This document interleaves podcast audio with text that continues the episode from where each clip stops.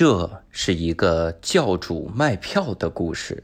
教主的最满意的脱口秀专场《伊卡洛斯》在十一月二十号即将到达昆明，十一月二十七号宁波，十二月四号重庆，十二月十一号长沙。在大麦网票星球和秀动搜索“教主”即可购票，老少咸宜，笑足九十分钟。当然。广州、青岛、郑州、南京等等其他城市，可以添加一个微信号“教主厉害”的拼音进群，群里面会及时通知。故事讲完了，现场见哦。这期我们厉害了，我还好奇啥玩意儿？不要这样说话。对不起，对不起，对不起。天哪！无聊斋赚钱了吗？Hello，大家好，欢迎大家收听这期的无聊斋，我是教主。哎，这期我们厉害了啊！你看这期又没有六兽哈，因为这期呢，我还是请到了一位代班主播哈。但是这个代班主播简直是我们脱口秀的顶流之一，这真的是非常厉害，而且可以说是我们的颜值天花板，因为我们脱口秀圈里面。几乎没有人可以上恋爱综艺，提到了痛处。顶流就是天天被骂，顶着被骂的流，对，是这样。所以我们请到了来自深圳硬核喜剧的大熊。哎哈喽，大家好，我是大熊啊。然后同时呢，我们也有一个播客叫“吹水不擦嘴”。哎，看我给我把声音给盖过去了。吹水不擦嘴，我自己都念不好，你知道吧？吹水不擦嘴，非常好笑的一个这个播客，也是大家几个喜剧演员坐在一起然后带观众的。对对对，就是闲聊的抄袭版。不是不是，我告诉你，我闲聊是我们的第一台，所以我们要扶持任何一个像闲聊的电台。以后大家多听西坦路，多听吹水不擦嘴，多听一些这个 什么正经八百哈，听这些节目。所以呢，这期之所以让大熊来，其实也算是撞上了哈，因为这期的嘉宾在之前给我们投稿的时候，我就在想，这可能我跟六兽聊起来比较难，难就难在呢，人家是一个非常精通体育的人哈。那我们这次请到了一位体育记者老曾，Hello，大家好，听众朋友们，大家好。我我其实刚才热身的时候，我就在想，他的声音特别像 TVB 里面国语配音的那些男演员。嗯，其实没有什么广东口音。对，你你可以试着配一个音吗？我完全没有人这么说过，你今天第一次说我要对，尤其这个说说这个这个音发，比如说那个那个梁朝伟那句话叫“你你上来晒太阳的”，什么意思？你上来晒太阳的，这样的。什么意思？你上来晒太阳的？可以晒是很像，很像，这晒太阳那三个字特别像，很像啊！我很像 TVB。这这一集改改主题了，我们请到了梁朝伟。朝伟，你最近咋不出新片呢？朝伟，我们这次请到老曾也是要聊一聊。当体育记者的这个始末哈，之前是大概什么时候开始当体育记者呢？我是从一六年的五月四号青年节开始当的，青年节。特意挑那天嘛，是巧合，所以记得特别清楚。啊。一六年开始当，然后其实现在也是这个，现在算呃是主要报道体育产业，就是离体育竞技会比较远了。对，嗯，到体育竞技报道的巅峰是一九年，是吧？就就结束了啊，呃，离开了那个对对对，一九年就呃结束了体育记者的报道。所以我们其实可以从头捋一捋，就是做比如报道竞技体育的时候的种种的赛事，嗯这个情况哈。先请两位点评一下国足现在的表现。哎，别说了，昨晚刚好就是国足打越南嘛，然后虽然说赢了，但是我朋友圈其实很多朋友都在骂，为啥？就是赢赢的很就险胜，而且人家是越南，就最后踢了个三比二，而且是二比零，然后被扳平到二比二，然后最后一分钟靠着吴磊的一个进球变成三比二，哇，就其实真的很艰难。国足最近我不知道。这老曾对国足的有什么看法？嗯，没有什么特别多的看法。反正我觉得这不是，这肯定不是低谷，还没到，就是还没到，还有更低的低谷等着大家，大家做好心理准备就好了。哦，怎么是你买了这个球是怎么着？你说接下来我在做空国足，他在做空国足，我买了他踢老挝啊，零比八，你们到时候看，太吓人了。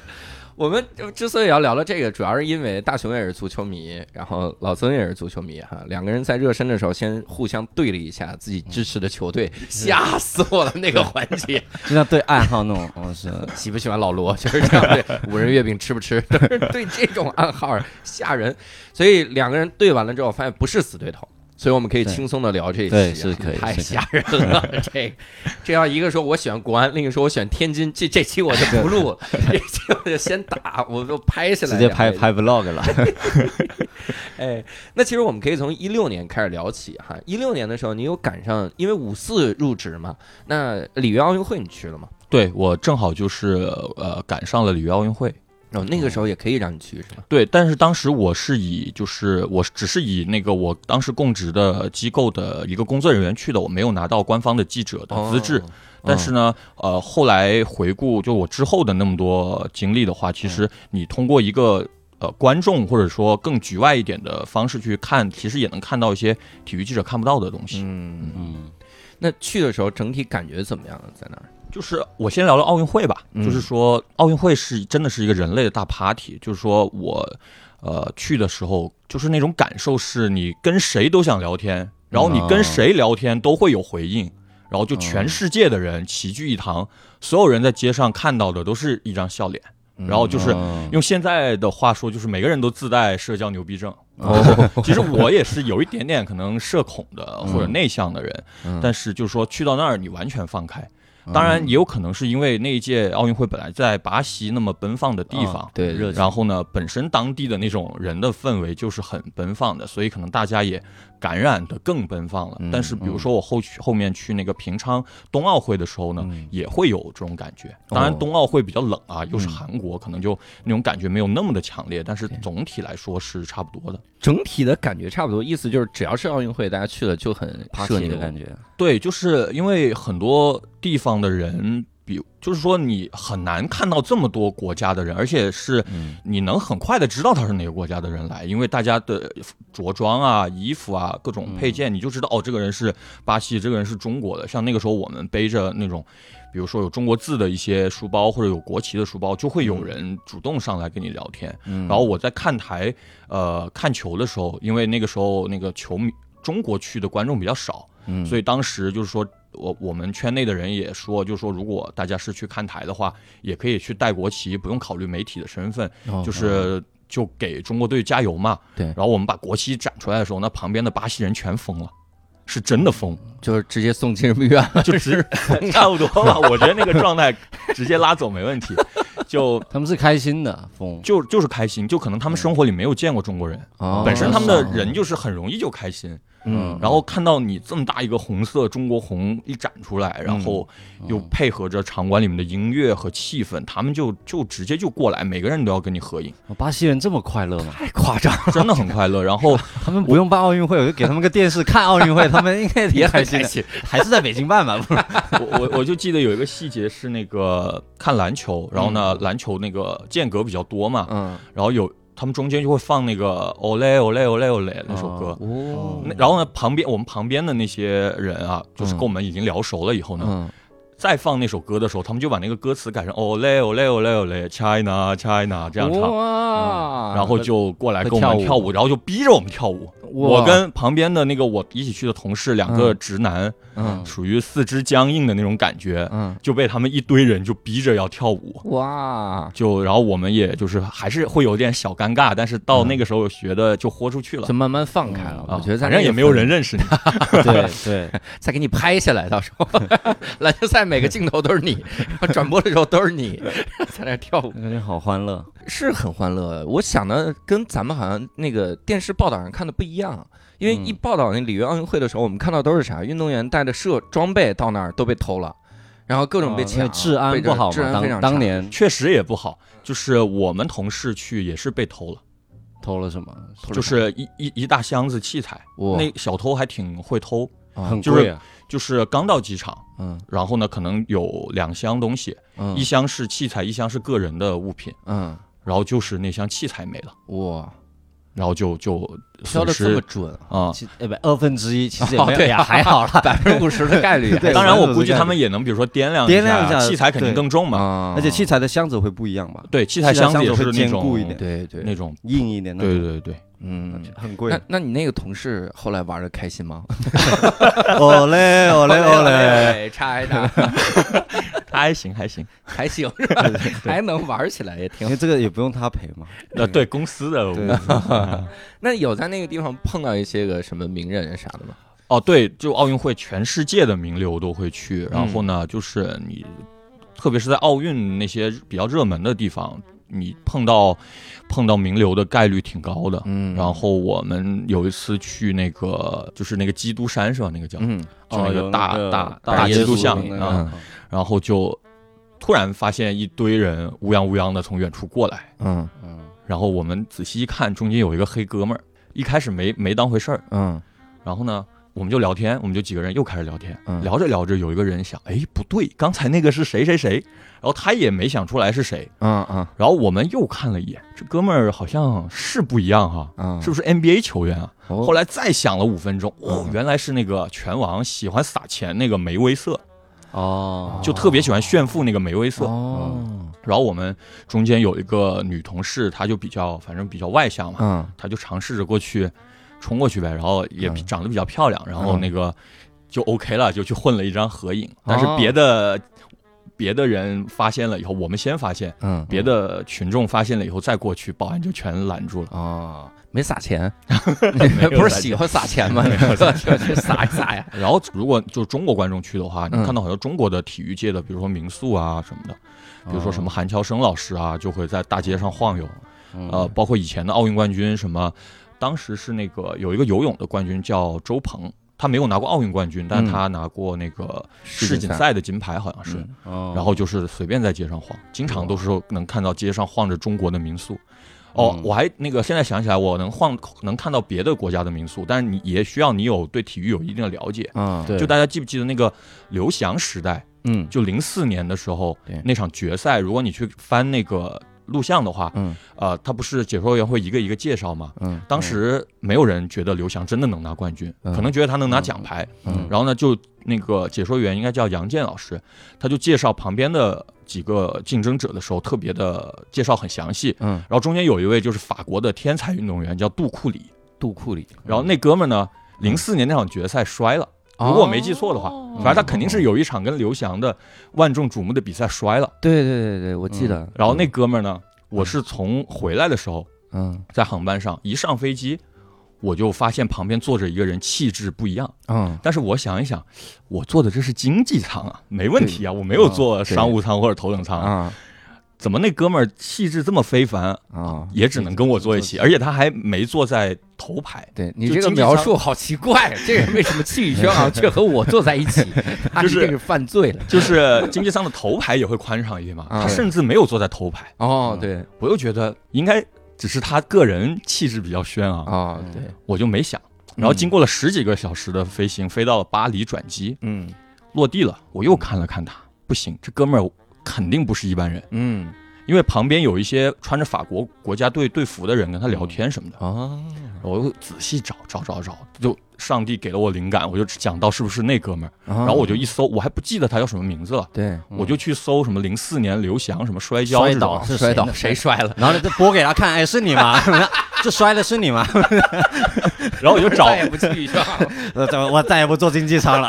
然后我就找到了那张图，我就一对，哎，好像是，因为他坐的跟我就隔一个过道，对，然后我就直接反正社交牛逼症嘛，不管了，我就直接把这个，因为我也不确定他会不会英语，嗯，我就直接把这个手机怼到他面前。你是真拿着他摔倒那张图啊？没有没有，这正正常的正正常常的图，吓死我了！你太社交牛逼了 我就直接把这张图怼给他看，啊！然后他说 yes yes，然后我就跟他聊起来，然后他哦就跟我说你是中国的吗？然后嗯我说是啊，你跟那个刘翔问好。我说我不认识刘翔，我只认识那个史东鹏。啊，他说那行，你让史东鹏帮我问跟刘翔问。神经病，就非要跟刘翔问好，你们加个微信吧，你们对，就是比较有意思的就是两个吧。啊，所以他所以他为什么会去做经济舱呢？我还很忙低低调吧。哎，或者是不是其实很多运动员其实并没有那么多钱？就退役之后，综合项目其实真的没有那么多钱，嗯而且就是说一个飞机的那个头等舱、商务舱位置有限，嗯，有的时候可能他有钱，他也不一定坐下一班啊，这个就到底有多难啊？这个没有奥奥运期间，那个可能航班都比较满，而且哦比如说像咱们国家的话，嗯就是有纪律，就是你你因为你是体制内的运动员，你就、嗯你就不能做，你有钱你自己掏钱买也不行，你就必须做。是有这样的规矩，对有有有的对到一直到现在都有。都都有。当然，你个人出行无所谓啊，嗯就是你个人比赛旅行无所谓。但是如果你是公务出行的话，嗯那就有纪律那就有纪律。对对对，这还这这才第一次听说。是第一次，下次下次我有可能在经济舱就碰到体育那些，体育明星完全有可能。奥运期间哦出行你也坐经济舱？如果你碰到国足的，你会说啥？国足我赶紧跑吧，他们脚臭啊！这个说别脱鞋啊，这一路他们一般会包机啊，国足一般包机，因为人哦人太多了 的。确人多，哎，他们觉得出现真的有可能会被打，我觉得运动员也 对。真的真的遇到一些极端的那种。希望吴磊听到我们这期的时候不要生气。我我爱吴磊啊，吴磊是我也爱吴磊，好像真在听似的。而且好像你去里约的时候还被拍到了，是吗？哦，对对对，而且是被一个巨牛的节目拍到，啥呀？新闻联播。啊，我以为法制进行时就是这个人他 CCTV 一，对我这也可以给大家说一下那个嗯上新闻联播的攻略。当然，这个攻略可能要就是离就是中国人比较少的地方举办的奥运会，嗯，如果你用我这个方法，你就有很大的概率去上新闻联播。是怎么样呢？我就体炸弹。我就从头说一遍吧。然后那天呢，就是我去看那个举重比赛，嗯，然后呢，那个运动员是叫吕小军哦，这个我，知道啊其实当时我不知道是谁，军神这届也参加了，就是当时我就是进门的时候，我才查嗯吕小军是谁，嗯长什么样。然后呢，进去以后，然后就正常看比赛嘛。嗯然后我也带了国旗，然后终于轮到吕小军上场了。因为举重比赛其实在国外是很火的，特别火。就是咱们一般在电视里面体育新闻，如果平常的时间段嗯看到一些举重的什么锦标赛啊，嗯，或者就觉得好像没什么人气。对嗯平常体育新闻也不怎么报，其对实即便是体育新闻也不怎么报。对，但是去到呃国外的话，哪怕是不是奥运会，嗯就我先插一句啊，哪怕不是奥运会，哪怕只是比如说全球的呃世界的举重锦标赛，嗯，也会很很旺的，因为举重这个项目在国外其实是那个爱好者是非常多的听。说吕小军在国外 YouTube 啊，这他其实特别特别火。对的，对的。对我当时那个顺着这个我说一句，就是我当时坐在后面的哥们儿是一个美国人。其实嗯美国的那个举重是很屎的，啊，美国举重是很举屎很屎，，但他们很崇拜。对他们好像然后那哥们儿就是冠军那么多。社交牛逼症嘛，啊我就跟他聊嘛，啊。然后他就说我专门来看吕小军，哦。而且发的还挺标准。啊，然后我当时我都不知道吕小军是谁，你你美国人不远千里跑到巴西看一个中国运动员，好不好意思，我插一句啊，他发的吕小军都比你发的标准。他说完吕小军，那个惭愧惭愧。然后呢，吕小军就终于出场了，嗯然后气氛也很旺。就之前我已被已经被那个气氛感染了，嗯然后吕小军啊一举成功了，对，然后我就情不自禁的。就是跟我拿了冠军一样，啊。把国旗展开，这么 你展开了，国旗，对，嗯。这么站起来。嗯，那现场的导播，就是大家看体育比赛都知道嘛，就是一定会带一带那个观众观众的嘛。对。而且是这种综合项目，它那个段落感比较明显。对，嗯，然后呢，现场人又比较少，嗯，那他吕小军要找，如果导播要找那个观众的话，一定找中国观众嘛。啊，对，所以现场就只有我们，啊，然后我就自然就上那个电视了，哦。就上那个现场的信号了。然后呢，刚好吕小军拿了银牌。啊。就奥运期间，新闻联播每天都会很简短的去过一下今天中国队的战绩嘛，嗯，然后有奖牌都会有镜头嘛。对，嗯然后举重的镜头比较短嘛，对。而且它又不是金牌，对。它是银牌，嗯。很遗憾，所以就举重一下就没了。对，那他那个，我估计那个编导他为了撑时长，他总要而且丰富性总要带点别的，就把我也给剪进去了。哦，我就二零，所以你在战报里，对，二零一六年八月一日那期新闻联播有有陛下，不好意思，哇塞，哇，有鄙人，有陛下，还 行，哇塞，怎么激动成这样了？咱们已经膨胀成这牛逼了，了，社交牛逼，是牛逼了。不过的确是，好像国外举重就特别的火，确实，而且军神这今年我是听科普，就说军神在国外那是明星 super star，对对对，然后在国内，这今年好像很多观众就意识到这点，就对说在也是国内我也是今年才知道啊，对，要要帮他们去申请一些个代言啥的，嗯，就因为举重运动员在国内特别的苦。以前我看那个各种报道说，呃，尤其是报道运动员退役之后的这个生活，嗯很多都是报道举重运动员特别的惨，嗯，因为那个身材过大，嗯所以很多的工作是不要的。我当时听了谁了？是唐功红还是谁来着？嗯说他去打工，甚至找那种特别特别小的那种工，说你给我管食宿就行。然后人家那边说不行，就食这一项你肯定吃的很多，然后就不来，就这种歧视。然后而且特别的家里人就身上全是病啊，因为嗯唐功红当时好像是推最后一下直接进 ICU 了，就这哦举完了之后，因为好像脑血管或者咋出了问题，还是心脏怎么样，嗯，好像是出出现这个风险，然后直接就送到 ICU 抢救。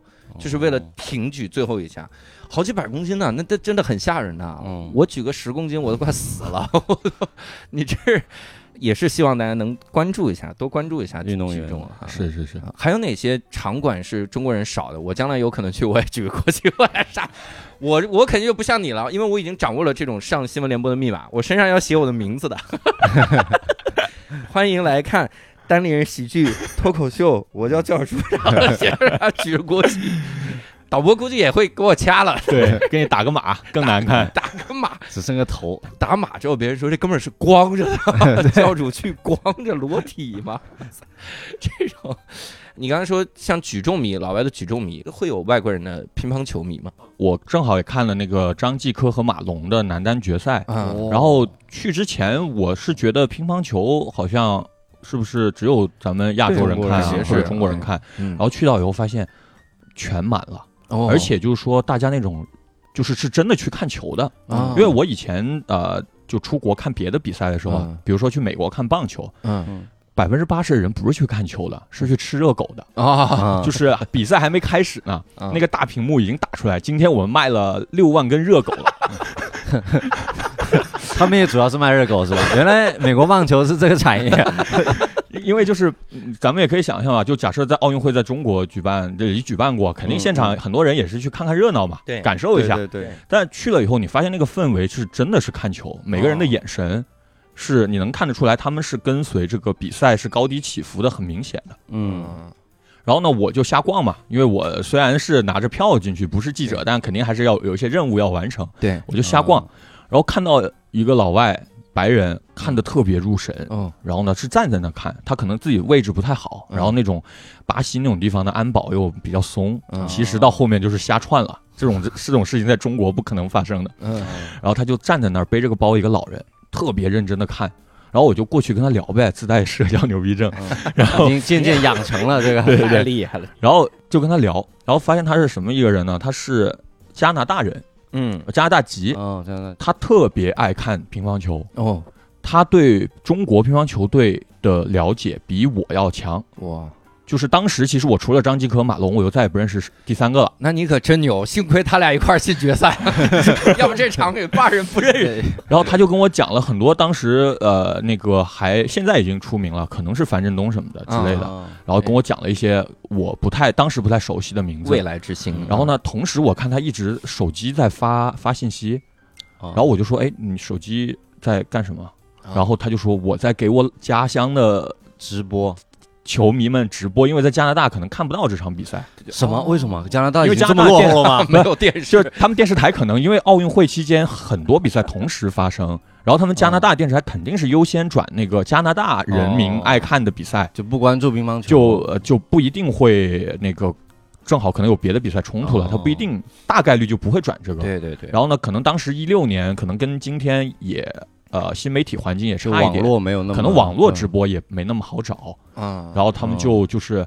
我关注赛况，他就文字手动文字直播，而且是发的短信，哦就可能那边是因为他年纪比较大了，对，可能当时一些那个呃社交网站可能还用的没那么溜。我看他是发的短信，哎呦然后他还跟我讲，他前一年可能一五一四年的时候来中国看世乒赛，嗯，当时好像是在苏州，然后看世乒赛还跟我讲决赛什么马龙赢了以后站上那个乒乓球台，然后说如果今天马龙赢了，千万别站上这个台，因为巴西人那那那东西可能不太牢固，你站上去摔了 不行。他好关心中国乒乓球啊，他还都不要站。带带着讽刺，我，所以就是我聊完以后，就对我个人的感觉就是我太井底之蛙了，嗯就是很多东西自己去看的时候。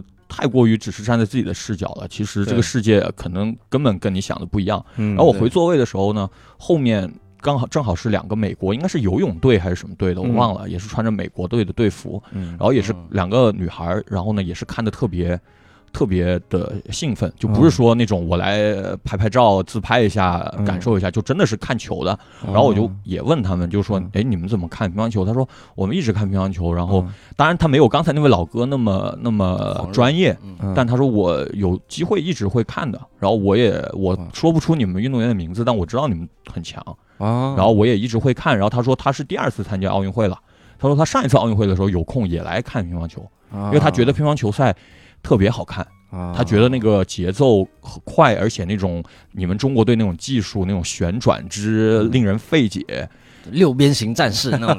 对，然后球怎么救回来的？我对，然后比可能比他们更传统、更喜欢看的网球，嗯，要要他说是另外一种感觉，对所以他说有机会的话，他会愿意到现场。奥运会是没有网球项目，是不是？奥运会有，有但是但好像不厉害，就是不重要，没那么重要。哦，就跟足球一样，奥运会的足球也是对对对没有那么多人没有那么重要，就拿不拿没有那么有所谓的感觉。对，啊。就像那个篮球似的，就那些巨星偶尔来参加一下，嗯然后那这届好看了，然后巨星大部分时候不参加，就觉得这太低了，这个水平。对对对，那你应该跟那个游泳队的那个姑娘说呀，你说你都参加两届奥运会了，你下次把这点时间花在训练上，你早夺冠了。对啊，没事就去看乒乓球。没事儿你就看乒乓球，你这家伙，你这不能录下来吗？你这找个人录播呀？找那个加拿大人给他直播就好了。所以我想就补充说一句，就是好像在前几年吧，就咱们国内的这种感觉，可能对很多综合项目的关注确实是不够的。对就嗯没有奥运会以后，大家还是看足球、篮球。嗯但是我感觉就是说，特别是今年东京奥运会开始，我感觉大家对这个综合项目的兴趣，就是说我嗯并不只是说我看这个中国队拿冠军我高兴，嗯但就是说嗯我纯粹只是欣赏这个项目，我感觉我身边吧，至少嗯嗯会我或者说我的观感上，我感觉这种风潮是慢慢的在起来。嗯我我觉得这是我作为一个小小的体育的行业的从业者吧，我是希望大家能够这样的。就像刚才嗯教主说的，一些综合项目的运动员，他们退役了以后，他们的生活其实没有大家想那么好。对，嗯这个还可能还是有成绩的，那那些嗯没有成绩的就更加的不好了。但我觉得，就是说我并不是说我们要为了他们去关注，也不是这样。我觉得，因为那些项目本身是很有魅力的。嗯因为我之前其实像，呃，聊聊我个人对体育赛事的观感，插一句，嗯就是一二年之前我很小嘛，嗯奥运会就是看热闹，对嗯就是然后呢，也就是看金牌，看热闹。然后呢，一六年我在现场，其实我看的不多，因为我每天都有很多工作，可能我一共就看那么几场比赛。嗯然后呢，但是我今年在东京奥运会的时候，我就是正好我工作呢又不需要你写那些竞技，但是呢又需要你关注，所以我就嗯看了很多完整的比赛，我以前根本就没有完整看过，嗯。甚至是乒乓球，其实我小时候很喜欢打，嗯。就是像王励勤、刘国梁那一代，嗯。我是我是看的，但是后面长大了以后就就没有看了。我现在重新捡回来看樊振东、许昕、马龙他们，包括女队，我发现太厉害了，真的嗯太厉害了。就是说这项项目，你不要说好像中国老是赢，没有意思，没有悬念，嗯我们应该看那个运动本身的魅力。对对其实那种魅力，我不好去比较不同的项目。呃，这个项目更好看，那个项目没有那么好看。其实每一个项目都有它自己的点。我觉得我是希望，就是说，也是我来无聊斋的一个小小的一个一个一个希望，就是说，因为我也没有什么需要宣传我自己的，嗯。就我就希望，就是说，透过这个平台，能够让听众朋友们，就是以后我们多去发掘那个运动本身的魅力。对。我觉得会给你的生活，因为我觉得很多东西你看多了都会腻的。像足球、篮球，我以前看的特别疯狂，嗯。现在年纪大了看腻了，然后我就开始喜欢琢磨，哎，乒乓球、羽毛球真的太多，包括跳水，包括体操，我觉得他们那个运动本身的魅力真的是很很值得大家去看一看，嗯而而且是忘掉忘掉说哦中国厉不厉害这个事情，对中国厉害我们肯定很开心，嗯，对。包括竞走我都难以想象。当然我是因为中国队有竞走的争金点我才去看的，嗯。但是我真的竞走看了两个小时全程，嗯，我太好看了，魅力在，我没法说。没法法说，你们自己去看，因为这个呃一个一个小细节我很难跟你们说，嗯但它每个小细节都很有意思。我能想到的，比如说会有一些选手啊，嗯去拿水的时候啊，嗯，嗯，把水全部都弄掉，为啥啊？就为了害别人。哦，对，那个新闻，对，我而且规则好像是，就是说现在属于一个空白吧，可能嗯以后可能会去堵上这个漏洞，嗯嗯，但是规则反正目前好像是没有正，就是完全去杜绝这个事情。哦，嗯包括那个规则，竞走的规则，嗯，它是很多变动的。就以前是只要双脚离地就就不行了，嗯。现在是有一定的自由的裁量权，就哦。裁判可以有一定的主观的判定，哦，然后这样也会就说更宽松，对对，嗯。然后也有利于运动员发挥。嗯，然后包括运动员，很多运动员他呃那个肚脐眼嗯。贴一个东西，嗯，然后解说员也会告诉你为什么，为什么？哦为啥？我忘了，怕着凉，因为我怕我说错了，我怕我说错了，但好像是怕着凉，因为你这还真是怕着凉。因为就是说，因为好像他们喝水的时候不，你不可能，就算你不主动淋的话，它也会漏一些嘛。嗯，然后那个水有的时候是冰水嘛，嗯，如果可能有些人如果真的漏到那个肚子碰到的话，啊会不舒服。这是一个哦中医教他的吗？是吧？好，好像是这样啊，我我不确定，但是我觉得就有很多的细节等待着大家去发掘。我觉得，呃，东京奥运会是很好的一个开始点，我觉得嗯大家可以，因为这届东京奥运会很多年轻选手，对中国队有很多年轻选手，所以你通过这一届认识了他以后，你可以在这个没有奥运期间，你慢慢的去关注他，然后到巴黎奥运会的时候，你可以看到他在巴黎奥运会再去绽放。我觉得这个过程能够让你就是说能够丰富你的业余生活吧。对嗯。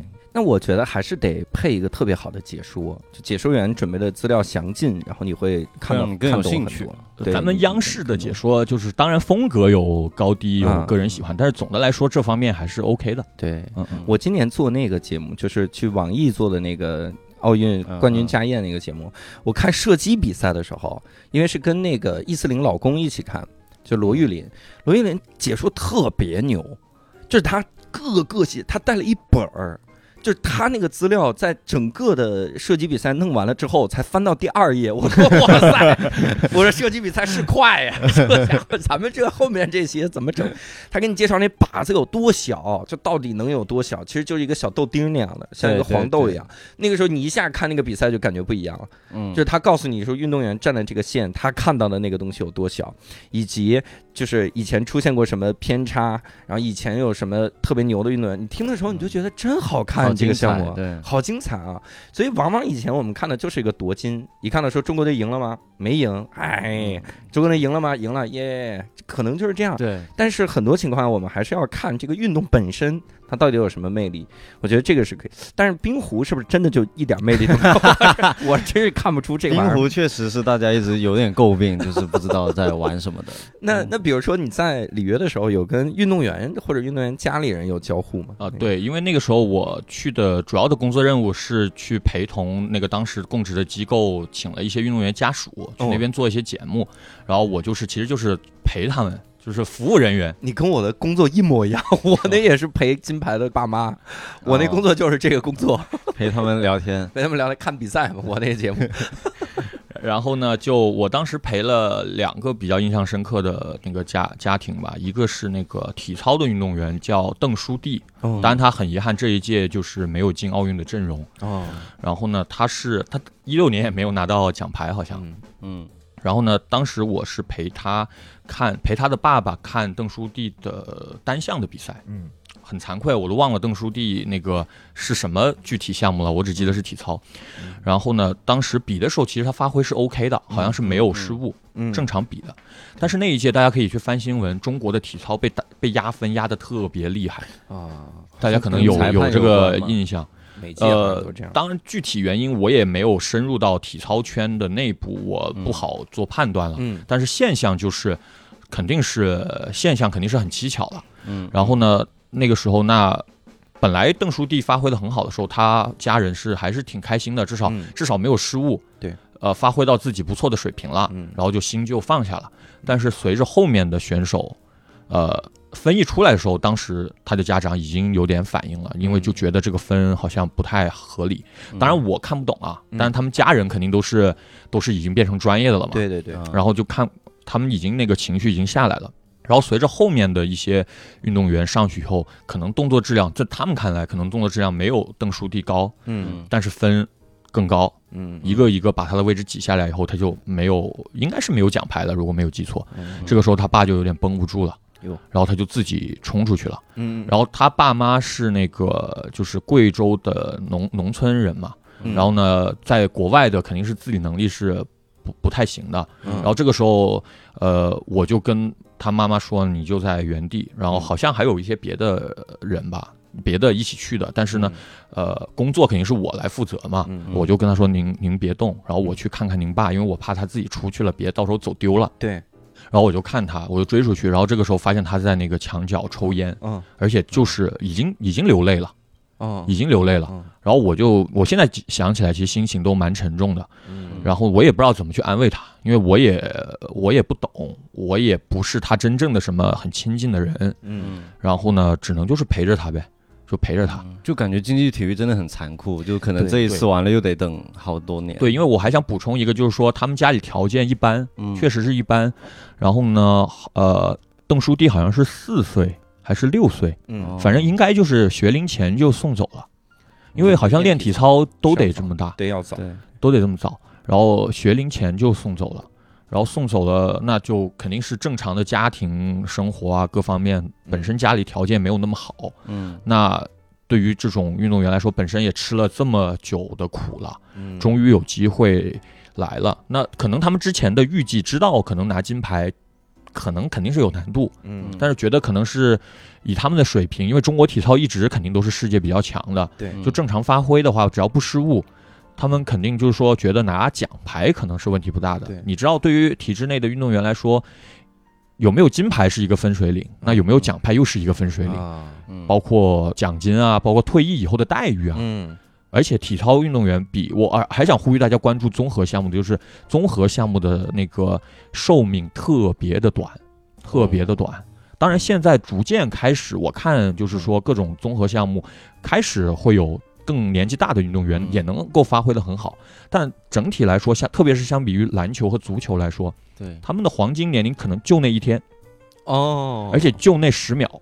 我天，过了那十秒，你看这个邓书弟这位运动员，嗯。这一届就这一届我看了一些新闻，我之前查了一些功课，嗯。就是他其实一开始还都是在那个大名单里面的，嗯。嗯，就可能最后选五个人去，他可能在十人的名单里面，啊，但最后可能就落选了。哎，那嗯他现在年纪应该也是二十六七岁、七八岁了，对。那下一届肯定就更没有机会了。了，对。嗯。那所以就说，那他们一家人为了这个体操事业的付出，可能嗯。就是就是那那一天就决定了一个一个后果，人生可能就是一个分岔路就出现了。对，所以那一刻，当然他们很坚强啊，只是说我作为观感来说，嗯。我是这么一个观感。但嗯。然后当时，呃，就是说回那个场景的时候，后来是体操队的一些其他的人也嗯看完以后出来。也是抽烟，嗯，然后呢，就正好看到他们都认识，就正好聊，他们圈内人聊以后，发现就是他爸爸就好了一些了。他们圈内人聊的可能就是更在点子上，对就他慢慢就就走出来了。对对对，因为当时还有好几个家庭嘛，最后嗯走之前，我这一个团的好几个家庭坐在一起聊，你能明显感觉有人欢喜有人忧吧？嗯，因为那一个家庭里面有那个骑自行车那个中天使的父母，哦，他们就肯定是很高兴了。对对对，然后呢，另外的两个家庭，一个是邓书弟男子体操，另外一个是范范什么运动员忘了，那个嗯。女子体操的，嗯。也都是没有女女队好像还拿到奖牌了。嗯。然后呢，但是肯定也是跟自己的期望还是还是有有差。距嘛。对，然后就那那那一餐饭吃的就是有点人生百态吧。嗯嗯。然后，但是他们不管是高高低低的，他们我觉得他们都还是很坚强，这就是体育精神吧，我觉得。嗯。然后最后再补充一个，就最后就是那个邓书弟的父亲特别的朴实，嗯。回回来以后，然后突然有一天就问我要地址，嗯我说你你您要干嘛？然后他就说我寄点土特产，感谢您在那个巴西对我们的照顾。哦，我就说哎行吧，如果土我就说那我就给他了，嗯，因为土特产可能他老人家一份心意嘛，我就也不收也不好。嗯，然后呢，他就寄过来，你知道寄过来是一箱啥吗？啥呀？包着特别严实、特别大一箱，吓我一跳，我不会来一只鸡或者什么 之类的吧？然后我就慢慢慢慢打开一个巨大的缸子，啊，缸子一揭开，哇，香到晕，嗯。就是他们自己手工做的辣椒酱，贵州的辣椒酱，哦，一大缸吗？还是一大缸，哇，就这么大吧。就快递来说算大的了。对，然后就那那那后面三个月，我们家炒菜都特别好吃，就就啥菜你就往里面放一点那个辣椒酱就好对吃。。但你是广东人，你能吃辣吗？我家里是湖南人，哦，那还行，可以。然后进来，然后你就流泪了，然后就附了张纸条说：“体会到我当时流泪的心情了吗所以我也想，然后啊，再再说一个案例，就是那个柔道运动员叫于颂，？”嗯然后呢，我是陪她的丈夫，就是作为她的家属，她丈夫是那个山东队的教练，对。哦。也也是柔道行业的从业者。嗯，然后呢，前面比赛很离很远，比如说去啊，或者前几天啊，她的那个丈夫老公还很特别好聊，因为也是山东大汉，嗯。特别特别性格特别特别好，嗯。然后聊的挺好的，嗯。而且他算是比较年轻嘛，嗯。然后跟我代沟没有那么大，嗯。比较好聊。然后呢，但是到比赛前两天就开始不行了，哎呦，我就发现他那个人就开始往下走了。紧张，对，然后到了那天也是我陪他去，嗯。就我们两个去陪他一天，因为柔道比赛是一整天，嗯，就是淘汰赛一路一路打上去。对，然后他就哇，整天那个人就是真的是有点不太正常了，已经、嗯，就是可能有点什么血丝，就是脸都有点发白，哎，然后也不说话。我就、哦。本来我还高高兴兴的，嗯。然后我就还想带动他一下，感染他一下。嗯。后来我发现，嗯，别了，别了，别了，我找让他巴西人吧，让让他那个自己去沉淀吧，然后就嗯跟着比赛看。然后这个时候我插一句啊，就柔道比赛，我去看之前也没有任何的预期，嗯。在国内也是极其冷门的项目。然后一去发现，哇塞，就跟世界杯决赛一模一样。哦，因为第一个巴西柔道很强。哦，对，哦对，第二个法国柔道也很强，啊，对，这两个国家的人那是太奔放了，嗯。又又是主场，而且法国去也不不不远，嗯。相对啊相对没那么远。嗯。然后那现场那跟看比看足球还刺激，因为足球它那个高潮没有那么拉的比较长嘛，嗯，可能一场球就进一个球就没了。嗯。柔道是每场比赛都有若干高潮，哦一场比赛可能五分钟十分钟，对。嗯。所以那个从早到晚，从早到晚你的头都是炸的。哦，然后等等那个呃于颂出场以后，然后呢就一一直他发挥比较稳定，一直打。好了，打到半决赛的时候、嗯。输了，输了。然后呢，这个时候我就我就很紧张了，啊。我就用余余光。光 看旁边这位大哥啊啥情况。然后呢，他也这还好，很正常了，也没有什么过激的举动，因为他也也是体育圈内人嘛，我估计也也 OK。对嗯最后就是铜牌战，嗯，那个时候我更紧张了，哦对，因为第四名更惨。如果你八强输了，那也就输了。对对对，回去好好总结，好好练呗。对你你金牌拿不到，我拿块牌回去也好呀。对，嗯结果铜牌战终于赢了，哦赢了以后还是开心的。啊，当然那种开心肯定不是那种狂喜啊，对对对，就是还是开心。然后于颂在上面也很甜，他们就是有互动，就是嗯下来以后，前面其实她肯定知道她老公坐在哪儿，对但前面都尽量避免避免，因为两个人都紧张，啊对，嗯别叠加了。对，然后呢，铜牌战下来以后，终于两个人就是有那个有互动了，嗯然后比心啊什么之类的。那你也上了电视啊？没有没有你在旁边，你哎，我也我也比一个，他是谁呀？到底？国旗又飘起来了。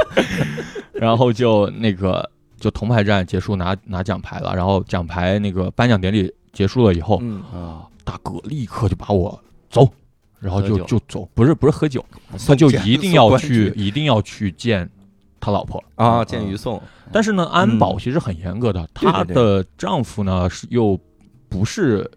就是只是一个观众而已嘛，对也不是那个咱们代表团的人，对。嗯没有任何证。对，但是好在他穿着那衣服，国家队的衣服，嗯，然后他就一路冲。嗯。其实他也不知道往哪冲，嗯。但可能他去过场馆多嘛，嗯 大概知道嘛。嗯然后呢，中间又碰到一个那个有证的一个乐视体育的记者，嗯然后我说这是于颂的老公，然后你嗯你知不知道混采区在哪儿什么之类的，对对对，带带我们过去一下。嗯，然后他就也就顺路带着过去了。你说把你的证给我吧，反正你们过几年要 但是诡但是诡异的是啊，那大哥冲在最前面，哦，那大哥在最前面。就带路的 和我就是至少还懂英文的，啊有可能问的，嗯。嗯，都被他甩在后面。嘿。他就是那个时候那已经进入那个状态了，嗯。就是我一定要见我老婆那种状态，哦。然后就就直接冲，而且有卡就冲，管你的。然后那些志愿者拦嘛，嗯。他就指指衣服，啊，那志愿者也也哎就去吧，Chinese，然后卷着哦嘞哦嘞哦嘞，就直接冲，就一直冲到了很核心的地方，你知道吗？啊。就那地方，我估计如果安保的什么总总管知道有三个不速之客要要过去了，可能都要下课的，或者那种那种，就直接过去了，然后就拍拍他老婆的背后，然后嗯。他们两个就拥抱，就拥抱。嗯我以为他老婆说你不应该在这里，你的证呢？证件人家安排人家下课了，你在在然后就是第二天，我跟他送个什么东西吧，嗯呃呃呃，细节不重要了，反正我又又见到他了。嗯，然后就是发现大哥终于面色红润了，啊恢复正常了，对，我的心也放下了。嗯就是这两个案例，就是更让我就是记着，就是也希望呼吁大家，嗯各种项目真的就是说，大家可以用一个开放的心。嗯，我觉得就是说，如果你对体育没有兴趣，OK，那是另外。就如果你真的是呃平常也会看一些体育的话，嗯我觉得大家就是说放开、打开自己的心，对多多看。也不是说中国队在就怎么怎么样，嗯因为柔道确实也挺好看。对，我我当时我就认识了法国一个哥们儿，嗯那个哥们儿那个柔道运动员是一个黑哥们儿，哦像熊一样，就像那个那个电影什么《精武门》电影里面中国人外国那种外国大力士那种。因为柔道其实如果你身材太大，也不一定是优势，好像。啊，就特别是太高的话，对，好像不一定是优势。太高你的重心重心高，对对对。然后但是那哥们儿呢，当时我就看这哥们儿怎么一出来就男生还是女生？男生，这个法国哥们儿嘛。嗯然后那个一出来就山呼海啸，哦。哦他是柔道界的 C 罗，哦，他有个人品牌，哦。他有个人专属 logo，我可以啊，可以啊，所以他是跟什么费德勒啊、哦，那种罗啊那种级别那个级别的运动员。哦是是有自己品牌就已经说明你商业很厉害。对，他好，他大好像是挂在那个美津浓，因为美津浓是柔道比较强，但我说错了就别别别骂我啊。嗯。但他是有一个母品牌是大家都听过的，对。嗯。然后那个品牌是在柔道是细分的这个赛道是很厉害，哦，然后就他是代言人，然后给他做了专属的这个哦。品牌。真好，然后当时我还不认识，我就是出来两次了，我就觉得 这谁呀？谁呀你谁呀？不就一柔道的吗不？就是柔道，然后旁边那个大哥，摔残了，我大哥，咱咱惹乒乓球的可以，你惹柔道的你能这样吗？然后旁边那个于颂的丈夫就跟我解释，这个哥们儿是谁谁谁，多厉害，我就知道嗯哦，原来是这样。嗯然后我哎，我这一届东京奥运会又看到他了，又，嗯他又拿了好几块金牌，哇而且确实他那个比赛还挺有观赏性，虽然我去到现在我也看不懂，啊，但是反正看打架嘛，看个热闹，嗯确实有点有点东西。嗯 可以可以。哎，我想问问一个问题，就是东京奥运会的柔道是最后一届了吗？是不是下届巴黎奥运会就没有柔道这个项目？呃，是空手道，如果哦没记错的话，空手道空手道我不确定巴黎有没有，因为空手道是因为日本把这个项目给弄进去的。哦，对，好像就是临时一届，对，就只有一届有空手道嗯对，有可能。以前是跆拳道什么那些有哦那还是空手道好像是新加嗯，然后今年还不是新加了滑板嘛？对对对。对对对，滑板，但一直会有吧？滑板是一直会有。然后明年巴黎呃不下一届巴黎还会加街舞，好像。嗯。啊啊，对。对，霹雳舞，霹雳舞霹雳舞，对对对，这个我觉得奥运会越来越好看了。对。我这里插一句啊，既然讲到这个，其实全运会也很好看，哦。因为刚结束嘛，全运会。对。因为这届全运会有一个好处，就是说奥运冠军全来了，哦。而且是最巅峰的时候他就来了。因为以前是年份是错开的，嗯，那过了一年以后，可能有些奥运冠军本身热度也下去了，对。大家也忘了他是谁了。对。嗯第二个，可能他个人的竞技巅峰也过了，对，那这个时候可能全运会的关注度就没有那么高了。但这一届全五十位奥运金牌全部都参加了，嗯，所以然后我也跟着看了全运会，嗯。我发现个别项目真的是好看，就是比奥运会还好看。哦就就乒乓球吧，乒乓球嗯，对啊，我就我因为我已经成为了这个樊振东的球迷，啊，嗯然后我就看樊振东第一场单打吧，我忘了是单打还是团团队，反正他个人出来的第一场、嗯第一轮打一个不认识的人，嗯，嗯，呃，这这样说话有点呃那个不够尊敬对手啊。你不认识吗？对，我不认识的人，你不认识，而且是应该是比较年轻，嗯嗯，就落后，就哦就三比零领先，被人连扳三局，打到决胜，对樊振东，然后最后决胜局好像一开始还落后个两三分，最后才扳过来，天哪哇，！特别好看。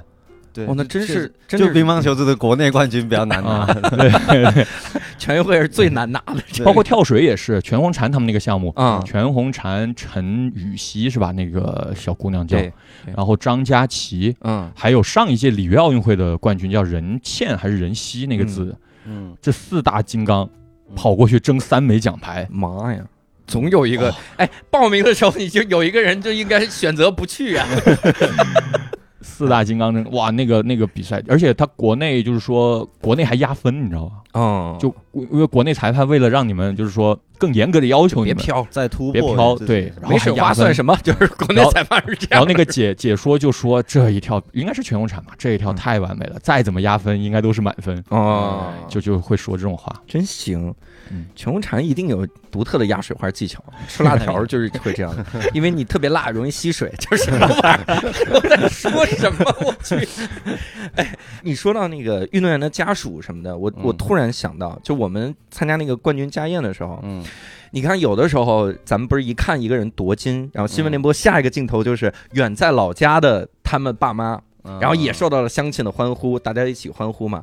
我我今年突然意识到这件事儿有多残酷，嗯。因为我是跟曹源爸妈一块儿看跳水，嗯，然后在看跳水的时候，包括那个黄雅琼的爸妈，因因为黄雅琼这那个就雅思组合这次不是输了嘛，嗯，但是大家一直以为他们能赢，所以你想，他决赛是两对儿中国选手啊，所以一定是两边的家乡都有人。然后黄雅琼的爸妈在我们这儿，嗯在在我们这边，实际上你想，那个郑思维他的他的家乡还有一批人，然后那？那边还有一批人，就摄摄制组以及嗯乡亲们都在那儿待着。嗯这不是不是网易去的哈嗯，但是是肯定是肯定会有电视台去的。嗯然后那一刹那输了，而且一定会输一组的，两边都是中国的选手，一定会有一组输。输那一刹那，因为我在现场，我看到亚琼的妹妹当时就泪崩了，就在那边哭的不成人样，就这这要哭晕过去那种感觉。因为妹妹年纪小嘛，嗯受不了这种这个这种打击，因为一直以为是要夺冠要夺冠，然后嗯希望很大，又看到姐姐输了，心里也难过嘛。然后那个时候，我们真的所有工作人员说说，幸亏亚琼的爸妈现在在这儿，嗯因为他们老家还有一堆人乡亲们聚在那儿看呢。如果在那个时候，那多残酷啊！嗯而且是四组四组家庭，四个摄制组一定都在的。你想想，那那肯定会有两组是输的，两组哭啊！对哇，那个压力非常的大，而且输的时候特别难过。包括你看曹源爸妈，嗯曹源爸妈第一开始我们看双人跳水的时候，有一跳失误了，有一跳打开稍微有点落后，所以戴笠他们夺冠嘛。然后当然也恭喜戴笠这么多届，然后老将一直在坚持，还在看台上织毛衣，你不是很难的一个人，又什么都会，对吧？然后我们我们就在说说，因为那场关注度最高，就说最有可能夺冠，大家都不看好曹源个人的十米台，就说这个双人十米台非常有可能夺冠，然后一下子一下子失误了，然后沉寂了多天之后，后面我看都没有那个转播了都。就是几乎没有重点转播的时候，曹源个人十米台夺冠。哇塞！我说这运动员家长他的压力得有多大，他的心脏要有多大呀？是是是，你这儿输一场，后面一场又赢回来，然后这嗯哇天啊！而且综合项目还有一个特点，就是说它就是那一下，啊对，就是你四年多少个小时的重复，对，真的就是那一下，对，不像足球、篮球，嗯，你这种足球、篮球也有也有极端的时候，但是呢，呃，能要回来。能它时间还是比较长。，对对对但是那个包括很多项目都是这样，就那对一下十对秒对就，没了。莫慧兰，我有一次是跟莫慧兰一块儿看体操嘛，嗯，就她看那个小姑娘就单高低杠上甩的时候，转圈的时候，然后莫慧兰就说：“哎呀，失误了，哎呀，又丢分。”我看的是完美的，你知道吗？我说这么完美，他扣分了，扣分了，我说别扣了，是你你在跟那边的裁判打电话是怎么着？扣分了，他就能看到很多的小细节。他说这个胳膊没打直扣分，然后他说，比如莫慧兰说。比如说这个大概七点几，然后下来就七点几，我说哇塞，我都震撼了，我说太可怕了，在空中那么那么高速的情况下，胳膊稍微有点没打直，就扣了零点几分，裁判就这么扣。嗯然后他又说说中国的很多的这个体操运动员，真的像刚才这个老曾说的，就一届，就只能参加一届。现在慢慢放放宽了嘛，因为有大量的外国运动员给我们证明了年纪大也可以保持巅峰状态，嗯对吧？然后一直那样，但是中国基本上就一届，人太多了，好的苗子太多了，你不上那就错过了别人的黄金年代。所以这种情况下，就一届两届的非常残酷。然后莫慧兰还说了一个事儿，其实他当时直播的时候说的，所以不是私底下的对话。他直播的时候就说说，这个中国队训练方式稍微有点问题。这个问题在于很多的小孩儿，这个小姑娘嗯太瘦了，就追求灵活。这套标准已经不是现在的打分标准了。现在打分标准很多时候你得有力量，你得能撑住。哦，他说那小胳膊腿儿太瘦了，他自己在微博上还发了这个，说看到中国的运动员小姑娘太瘦了，多吃点儿吧。然后一堆网友怼他。不是你谁呀？你知道的牛逼你上。然后所有人都说他真的上过。他 很牛逼他可以说。那你你有在巴西看过一些大球的比赛吗？比如篮球是啥呃对就是看了一场中国队和塞尔维亚吧好像是如果没有就被虐的很惨就已经很厉害。不不错了那个时候还有中国队。对对对对对对对今年只能看女篮。女篮还行，女篮还行，女篮非常棒了。今天对，当时看的时候感觉咋样？大球啊，嗯，篮球。篮球没啥感觉，是看的多了嘛？平以前。篮球的现场，其实我看的也还不是很多，嗯。足球看的多，但是我在。呃，如果说有足球，巴西足球王国嘛，嗯。我确实是没有没有看现场足球比赛，但跟他们嗯踢了一下，他们确实野球水平，真的巴西十队来踢我们，估计我们都够呛，哦，因为他们就是野球，就因为我那个时候身体还行，嗯所以我在国内踢球，反正肯定也不算菜，嗯，当然也肯定不是很好，但肯定是 OK 的。对，然后过去以后呢，还还自信，觉得我要咱们中国足不行，来中国足球靠我了。草根足球 行然后住的那个，我们住的是那种相当于 Airbnb 那种嘛。对嗯然后我就楼下刚好有个球场，啊就有一天早上，那天上午正好没事儿，看哎，正好有个人踢球了，赶快换衣服下去踢，嗯就直接加，嗯。就社交牛逼嘛，然后直接就冲进去踢，然后然后一踢发现傻眼了，因为他们那个地呀、就是说也没有保养的那么好，对。就虽然也是假草，但那个假草可能他们踢太多了，就那个假草都、都没了，嗯。还是软的，不是硬的。对对，但是它是没有那个摩擦力降低了，嗯然后我看他们穿的也都是跑步鞋什么的，对。甚至还有光脚的。光脚哇，然后呢，我就穿着跑步鞋，我一上去踢两脚，发现不行，太滑了，嗯。我就悠着点了，别摔了。嗯我我发现他们在上面健步如飞，而且他们传球力度特别大，就是我们传球和射门，我们是看得出那个分野的嘛，嗯，力力量的话嗯，他们传给我的时候，砰一脚，感觉就是射门，感觉要就是射我你，就是踢你，我没干嘛吧？你是歧视中国人吗？直接砰一脚传给我，啊，我就然后，但是他们之间就是那么大的力度，嗯然后就砰砰砰就踢。当然后面聊的时候，就是有一个人是他们那个有一个队叫弗拉米嫩塞，嗯。就是当地有一个这个豪门，也是豪门球队。那那哥们儿是那个民宿，哦，然后就是也是专业的，当然，啊但旁边的兄弟们就肯定是各种人都有了，嗯但是就也足以证明他们那种野球水平之高。哇对，全民足球的感觉。你你没接着球，你就从此开始说日语啊？你空西吧，吧。怪不得我看中国队踢巴西的时候很少有抢断，抢一下球很可能就断了，这个队腿就断了。抢断了，这家伙。但巴西那年是夺冠了，对吧？足球奥运会对对奥运会他们夺冠了，一六年最后内马尔的点球，内马尔夺冠了。对。那你在那边的时候有去过他们贫民窟啥的看看吗？呃，有路过过，嗯就是那些我陪同的嘉宾们嗯也会安排他们一些旅游的行程嘛，然后路上就是会安排我们在一个点去远远的看，肯定不可能进去，啊，不敢。就也谈不上什么观感吧，反正就是楼呗，嗯就是人呗。不过跟贫民窟可能有一个交集，就是当时帮我们那个机构开车的司机，嗯因为我们那个机构在那边有什么演播室啊，反正阵仗很大。然后呢，有一些工作人员就是当地招的，然后那哦那个哥们儿负责翻译，包括司机啊一些简单的打杂的事情。嗯然后我就跟那哥们儿聊，那哥们儿就聊熟了以后，他就开始跟我袒露心扉了。哟，他就说他是贫民窟长大的，啊然后他就跟我说，反正说了很多吧。最那个记忆深刻的一个细节就是说，他有一天跟他哥们儿小兄弟一起走的时候，嗯。就遇到有人拿着枪就向他们喊啊什么的，也不知道是要钱还是要什么，嗯，然后就就直接就把他旁边那位兄弟就打死了。这当然是他口述的啊。嗯，其实我我当时听的时候也是你这个反应，因为我跟他在吃着饭，对，就是虽然这个话题是在讲贫民窟，嗯，但是呢前面还只是说很泛泛的在聊对，怎么样啊怎么样，他说很乱啊什么。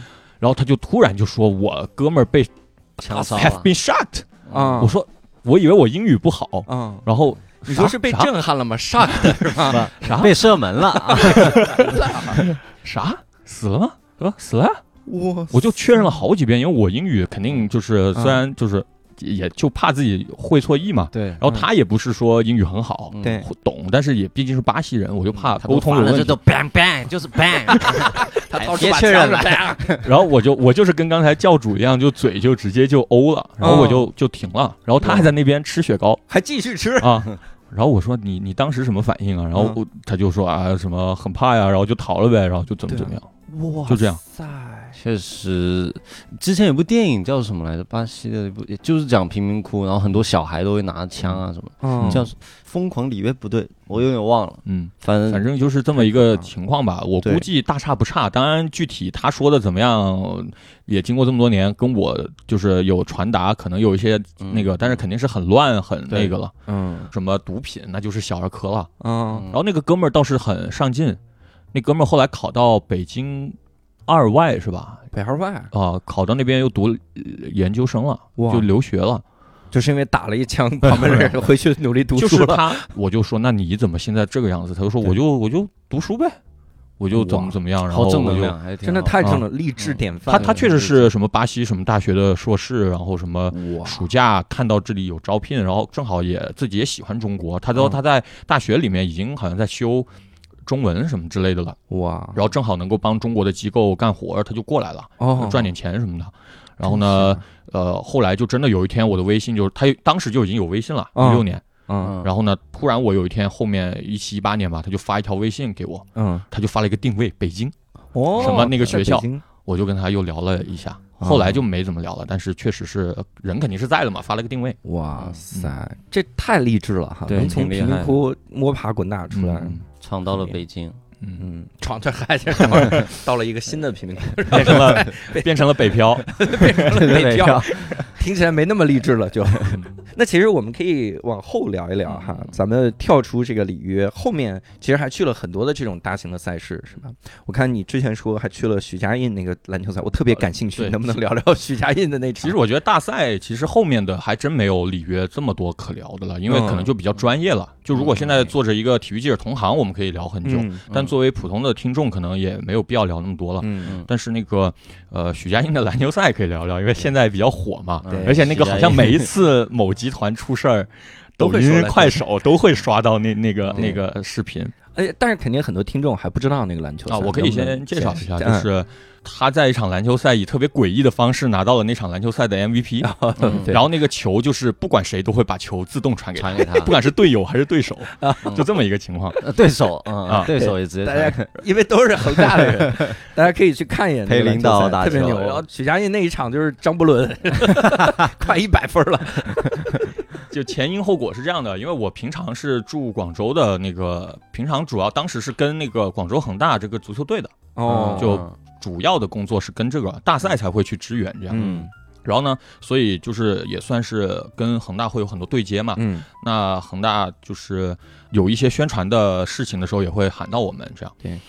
然后呢，有一天晚上十一点了，一定是过了十一点了，嗯突然就建了个群，嗯还是私信忘了，反正就联系我说明天去恒大酒店，嗯广州呃佛山的恒大酒店，四幺二房间，然后中午说中午什么，但具体什么事儿没说，嗯，哦好神秘啊，我看到秘密行动就是要潜规则。我我也没问，因为当时已经很晚了，他嗯没有说，肯定就我就觉得没什么好问的，明天去了再说呗。对，然后呢，而且当时那一天是发生一个什么事情呢？我忘了是那一天还是前一天，网上流传了一张照片，嗯，是许家印大哥躺在一个医院的病床上。嗯，然后吊着盐水，哦然后他的人就是睡着了的照片。当然，那张照片是不是他不一定啊，嗯嗯，就网传是他看着也像他，但他不是一个正面的，对，是一个斜侧后方的。嗯但是反正就是这么传嘛。对然后本来以为这事就过去了，嗯，那看来可能现在想起来，可能就真是他，哦，因为如果不是他，就不需要打那场篮球赛。哦，来证明他体力好。对，哦，所以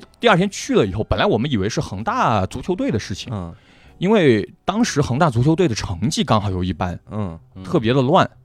然后我们以为就是是不是当时恒大的俱乐部的主教练叫斯科拉里，啊，是是不是斯科拉里要下课了？嗯，我们以为就是说第二天就直接官宣一个什么穆里尼奥又来了什么之类的，嗯。因为恒大的风格嘛，什么对福格森、温格来了，对吧？啊，当时恒大你觉得啥事儿他都干得出来，对对对，嗯。然后我们就去，结果一去一停好车，一看那个酒店的布置，什么恒大集团员工运动会。哟，篮球赛我就知道，哎，这个这事儿就跟足球没关系了，肯定是跟那个大哥那张照片有关系。不是都写着篮球赛，你才明白跟足球没关系，然后还能推断出大哥不容易，不容易。然后就先就是吃个饭嘛，然后最好就大家都知道啥事儿了，一看也就没多说了。嗯反正当当时那个办办事的员工就说，当到时候是大哥打篮球，嗯，大家就拍一拍图片，拍拍视频。对，然后我就问能直播吗？因为那个时候已经开始有网络直播了，嗯。嗯。我就问一下能不能直播。然后他说可以，没问题。嗯。然后因为他们自己安排了乐视，当时还有乐视，安排了乐视体育，就是更高级的，就是真正的架电视那种摄专业摄像机的直播，哦。多机位的那种。嗯，所以为什么那些视频才那么清楚？哦对对，然后呢，他呃这里补充一个插插曲，就是乐视体育前一天晚上是被直接叫到现场布置布置那个东西嘛，他现场要布置机位嘛，嗯。所以他们就以为很大阵仗。对，他们当天晚上，因为那个时候流量抢流量都很很凶嘛，大家竞争得很凶，他们直接就发了一个推送，说第二天恒大要举行新闻发布会，宣布重大事项。哦，然后呢，下面的那种正文还暗示可能就是斯科拉里要下课。嗯，然后结果第二天一大早，全网都在球迷圈都在流传斯科拉里要下课，嗯。然后就等着守着那个乐视体育的那个信号，嗯。而且乐视体育的那个宣传片还全都是按照那个方向哦。去做的。足球最后他们出了个出了个出了个丑吧，嗯。当然乐视已经没了呀，我这个说的也不怕了。啊。嗯，对。没事没事。然后就出了个丑，还沦为我们的笑笑料。啊。然后呢，我们当时就看了，然后我就就去到大哥终于出场了。嗯，出场的时候呢，安排一众美女，哎呦一众美女，哇哇，真的漂亮。嗯，是为了也是为了证明他身体好吗？为为这是昨晚儿哎大哥消费 什么玩意儿？然后就那边欢迎欢迎热烈欢迎，然后大哥就像就是那个 BGM 就是那个什么 TikTok 凤吻我什么的那个古惑仔入场然后这我脑补的 脑补的 BGM，但你确实应该感觉到了有那种，然后后面就跟着那些呃副总们哎呦，就这样这样就就进来了。摇着就进来了，然后就进来了，然后两边的美女，然后就进来了，就就就脱衣服，然后就开始打。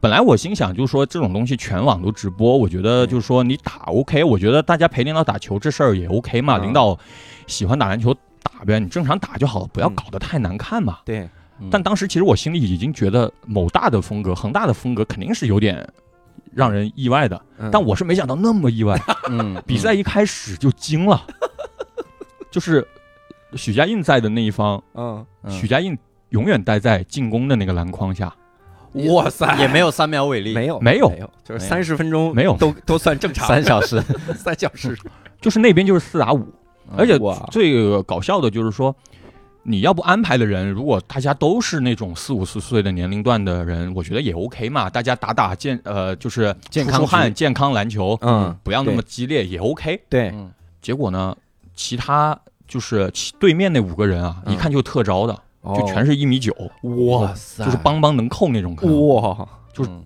就是专业体育特长生，我估计招进去的。啊，然后就就是这种这种情况下，嗯，然后那帮一米九的人要配合领导，如何跟领导打球要演示。我去，后面知乎就有一个一个如何陪领导打球的那个一个帖子，就一直顶在高位。也也很难啊，也很难啊，特别难那怎么？就是你想想，大哥的命中率大概百分之五吧，嗯他还非得投三分，要不大哥你往里走两步呗。对啊，大哥内线没人防你，你就进去吧。然后呢，那个球投那个球投出去吧，其他九个人全在看。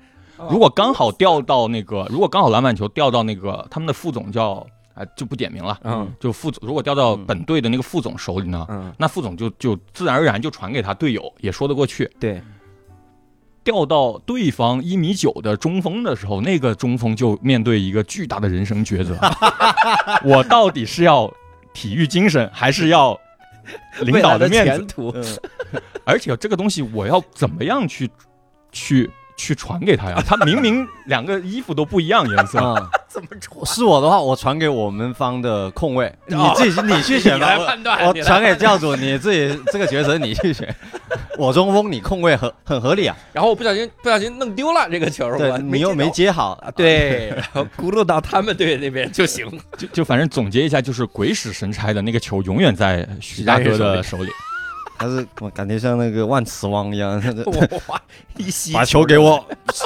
就那个球是烫的，对对，万磁王 那球是烫的，别人拿的那个球是烫的。啊！就有的时候本方的那个，可能本方的几位副总们觉得这样太有碍观瞻了，嗯，就还假模假式自己突一下，嗯然后也也不可能防嘛，也不能真防嘛。副总们都是四五十岁，毕竟还是副总哦，这是一队四五十岁，然后另一队特招。对，然后呢也不可能真房，顺着突进去以后，嗯，空中一个拉杆，砰往外传给大哥，都用拉杆传给大哥也真行啊，那拉他干嘛？呃，那个副总呃起跳距离五厘米吧，然后哎，哎这五厘米之内能传出去，对呀，手速也挺快的传出去也不对，错。当然我也不应该笑他，等我那个年纪，我可能就二点五厘米了。挺厉害。这个时候就没必要讨好恒大了，可以。哎呀，他主要这场篮球赛是为了证明啥？你看前一天住院，今天打篮球 MVP。住院输的那个夜是什么？恒大冰泉，大家一定要来买 恒大冰泉。输完就是能投也能突，输了那输了恒大冰泉之后，球就不烫了，就是别人都是烫的。然后然后结束以后就开始就是会有一些他们的一些宣传嘛，嗯，然后宣传也是锤呗，怒砍多少分，哎是吧呦，看看，获得当时的什么 MVP 或者本场的 MVP，哇塞，然后就发给我们，那我们就嗯。就发一下呗，反正都是合作方，你帮能帮就帮了，也没什么所谓。对。然后结果发出去以后，可能全网就开始骂上了嘛，对。必然骂嘛。对啊这肯定的。然后骂完以后，过了半个小时，他他们又找过来说能不能删了。我说大哥，你这删也没有用了呀啊，，对呀，都呃结了肯定看了。你这种全网，而且是它是中午差不多一两点开始，已经乐视在直播，嗯，我们那个我们那个平台也在直播，但是用我的手机直播的，对哦效果没那么。好。但是反正乐视的那个信号是非常清楚的，对那全网早就传疯了。啊你这个时候来删也没有什么意思。对，又有点欲盖弥彰了。真的说到这个事情，我突然想起之前有一次我在深圳踢球，就在我们的酒店附近华侨城有一个嗯球场踢球，嗯，然后踢完之后，有另外一个球友就跟我说，刚才跟我们一队的那个人是许家印的儿子，哇，但我不知道是真的还是假的。嗯我说你要真，你早点告诉我，天天传球给他。足球这个还好，还还比较好好操作，我觉得对，足球好操作。足球还好的，篮球难一点。哎呀。但但是后来还去了俄罗斯哈，去啊了联合会杯和世界杯啊。对，我们之前无聊斋杯做了一期是去看俄罗斯世界杯，嗯现场周帅周帅对他去看俄罗斯世界杯，但你的那个角度可能又跟他不一样了，就是能跟我们聊聊吗？在俄罗斯的一些个观感上。嗯，要不我先聊，我觉得最重要的吧，就是嗯。C 罗和梅西。哟，因为我当时是怎么样呢？就是我是，其实也不可能有太多的交集，嗯。嗯。但是呢，就是你如果持证的话呢，就是说他们比完赛以后会安排一个区域，就把你们记者全围在那儿，然后呢，运动员是必须要走那儿过，哦。但是他停不停，跟不跟你聊就看你了。嗯那这些大咖们肯定是不会停的，对，大咖们可能最多停一家，就是他们本国的那个最牛的电视台。你要辱骂他，他也不停吧？辱骂他，我先被那个官员给架走了，就是这样。然后呢，就是呃，我就是这只有这个近距离的接触的机会吧。嗯嗯然后呢，我一点小小的观感就是能看出他们两个的性格。嗯呃，梅西呢，就是跟他们场上也很像。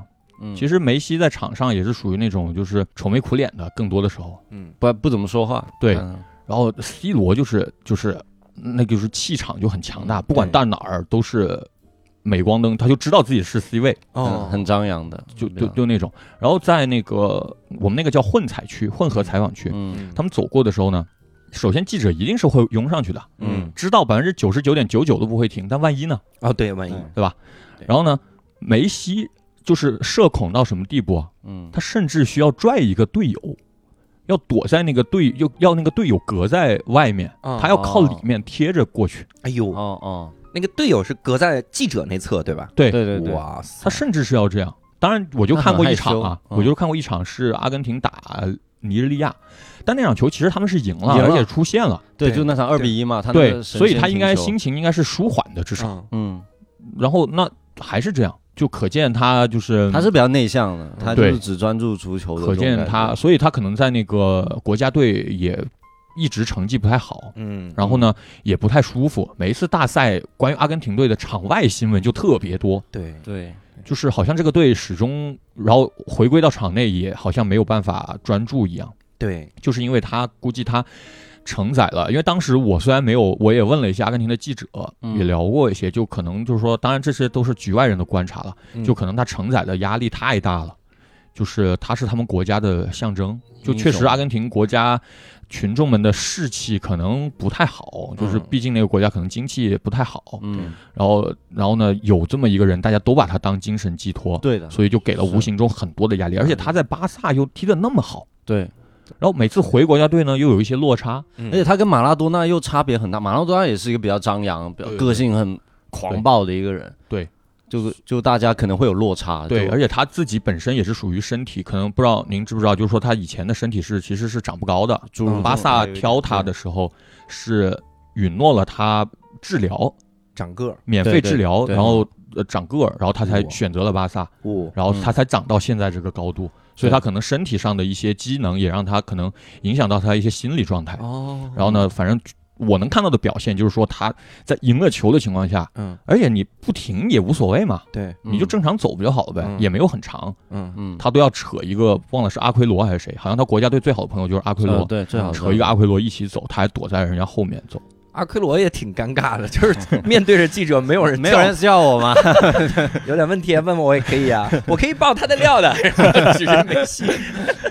然然后是这是梅西，然后呢，C 罗我就看过两场，一场是呃打葡萄牙三比三，呃打西班牙三比三那场，现场看了，我现场看的。哇，太经典了，然后那个还有一场是淘汰的那场，嗯。是打乌拉圭输了哦，对，两场球，但那两场球他球队赢输，个人的表现，呃，场上的表现有分别，但是他场下的都是那就是气宇轩昂，用用到这个词，对，就是那就是一出来就是国际巨星。巨，星，就是巨星。然后就是说他走过记者的时候，嗯也是目就是说很自信的扫一扫大家，对。但也不会多看，对。嗯。肯定也不会多看，你们嗯。不配，你们这些凡人嗯。不配，对对，但也会也会就是给到这边一些注意力这样。嗯，然后呢，有一位葡萄牙的记者，不知道是不是他的发小还是怎么样，哎，嗯他是一定会去打招呼的。哦，那个人也是文字记者，对，哦所以他一打招呼就是说会拥抱一下，嗯，所有的记者就嗡就拥过来了。都拥抱啊，对，但是呢，他们两个之间也不会说任何有价值的事啊，就说你想偷听一下他们说啥，对。他们也不会，他们就简单打打招呼啊，就走了。嗯，然后呢，别的一些电视台，就是因为混采区一般大部分情况下，反正至少那一场是先文字再电视。嗯。嗯，哦，先他是先持权，对就是有转播权的那些电视台是最前面的，对，他们一般会停那种是可能是国际足联要求要停，对，然后呢再是文字记者，然后呢后面是电视台，嗯电视台可能就是一些葡萄牙本国的电视台了，对，嗯然后可能就是说有一些美女什么的，嗯然后呢也是葡萄牙电视台，可能他也要稍微关照一下，但是呢那些电视台肯定也没有转播权，如果有转播权，可能就到前面那个去了，对对，嗯嗯，他就会去跟美女打招呼，就是啊。抛个媚眼啥的，啊，但是很礼貌，但是脚不停。你让我接受采访没门，哦，但是我会给你一个互动，嗯，但是这样，但是就是因为他也很知道，其实就这个互动，那个电视台就可以拿来去做新闻了。C 罗向美女抛媚眼，然后上八卦新闻，但他不在乎，他他其实不在乎，他他其实这种不在乎，他花边新闻以前也很多，嗯。然后，然后我能看到，因为我在现场还能看到一些，就是说，其实现在这个时代，大家坐在家里已经能看到百分之九十的素材了。对。就一场比赛百分之九十的素材你都能看到，嗯。但是总有一些，比如放广告啊，对。或者演播室在在解说员在瞎瞎聊的时候，嗯。他你就看不到现场的那个那个信号。嗯，我在我在现场呢，他有每个席位上有一个小电视，就会哦全程看的，然后你就能发现，那 C 罗一下大巴他就进入表演状态了。嗯那每一个动作、每一个眨眼、每一个他都不是白来的，都是有设计的，对嗯，而且他还不影响他场上表现。啊对这种就是天生的巨星。对，那有些人就是我装逼，但是我场上我可能就妈可能就自己就影响了，对嗯我注意力都在装上了。对，嗯但是 C 罗不会他融入血液了，他整个人已经就是巨星天。生很装，不这是什么 什么血液？这确实，C 罗给人的感觉就是确实是那种巨星，然后霸王的那种感觉。对对对，但是我又听到一些报道说，他这个人就巨专注，说他队友去他家玩儿，他就简单吃个吃个饭，吃了三十分钟，鸡胸肉，对，吃完了之后，然后拿出个足球说咱们练练一下 这个传球，说谁要来你们家玩，太可怕了。特别自律。他之前有个新闻，就是他请队友去家里吃饭，说嗯我请你来家里吃饭，然后就吃水煮鸡胸肉这，这这假的，我太真的太可怕了。然后吃完就说来踢踢球吧。哇！那你说这巨星的气质有什么用呢？感觉就是也也也不去玩啊，那么自律。他还是玩的，他玩嗯就是我，我也接触过很多，当然没有接触过这么顶级的，嗯。但是比如说国内的比较顶级的外援，嗯。呃，以前哦广州队有一个以色列的射手，那位射手也是非常的自律，嗯。他在以色列国内也是很传奇性的人物。嗯。然后呢，我就有一次采访他，我就是还没开始的时候就闲聊嘛，嗯。我就问他，你们职业运动员真的很自律吗？嗯，然后因为跟他也比较熟，采访过好多次了。对，然后又是在他家，他可能比较放松。他说，其实我每年有一个星期嗯，我是放松的，就一个星期。就一个好星期。好自律哦！我听起来好自律，太自律但了，我然后他说，这一个星期呢，我是可以喝点可乐，吃点嗯薯条，嗯然后呢就是晚睡一点，喝点酒。嗯，但是呢，但是即便是这一个星期，我也肯定是不会是你想的那种。哇，不是但暴饮暴食。但这个可能他也没有那么有代表性，因为他本身那个身体也是属于天生没有那么强的，就是力量、速度没有那么强，对。所以他需要更加的自律来保持自己的状态。哦，但是我也认识一些就国内的球员，他天赋确实强，嗯。就是说他可能喝了三天大酒跟你踢，他还能踢赢你。哇，那他又不可能去世界杯那种平台，对。他都是在国内的平台，对。他够了，啊，的确他也没有更高的追求了。赚的也够了。对啊，他所以也没办法。对我们的中锋还吃鸡蛋灌饼呢，我们 呃，对对，就有有各种的吧，但嗯自律起来的确实也有很可怕的，就是这样。太可怕了，嗯，就是过于自律了，哇塞！是，有的时候你一方面又羡慕人家的这种光鲜，然后一方面嗯想人家付出的代价，而且那是有天赋的，而且已经是嗯非常强的天赋了，还是这种训练的强度，还能自律成这样，对我来不了，来不了。我以我以前听那个就是采访曹芳，就是打街球啊，特别牛接球嗯。曹芳，中国草根第一人嘛，嗯。以前是无忧，现在是曹芳嘛，就问曹芳说你为什么不去 CBA？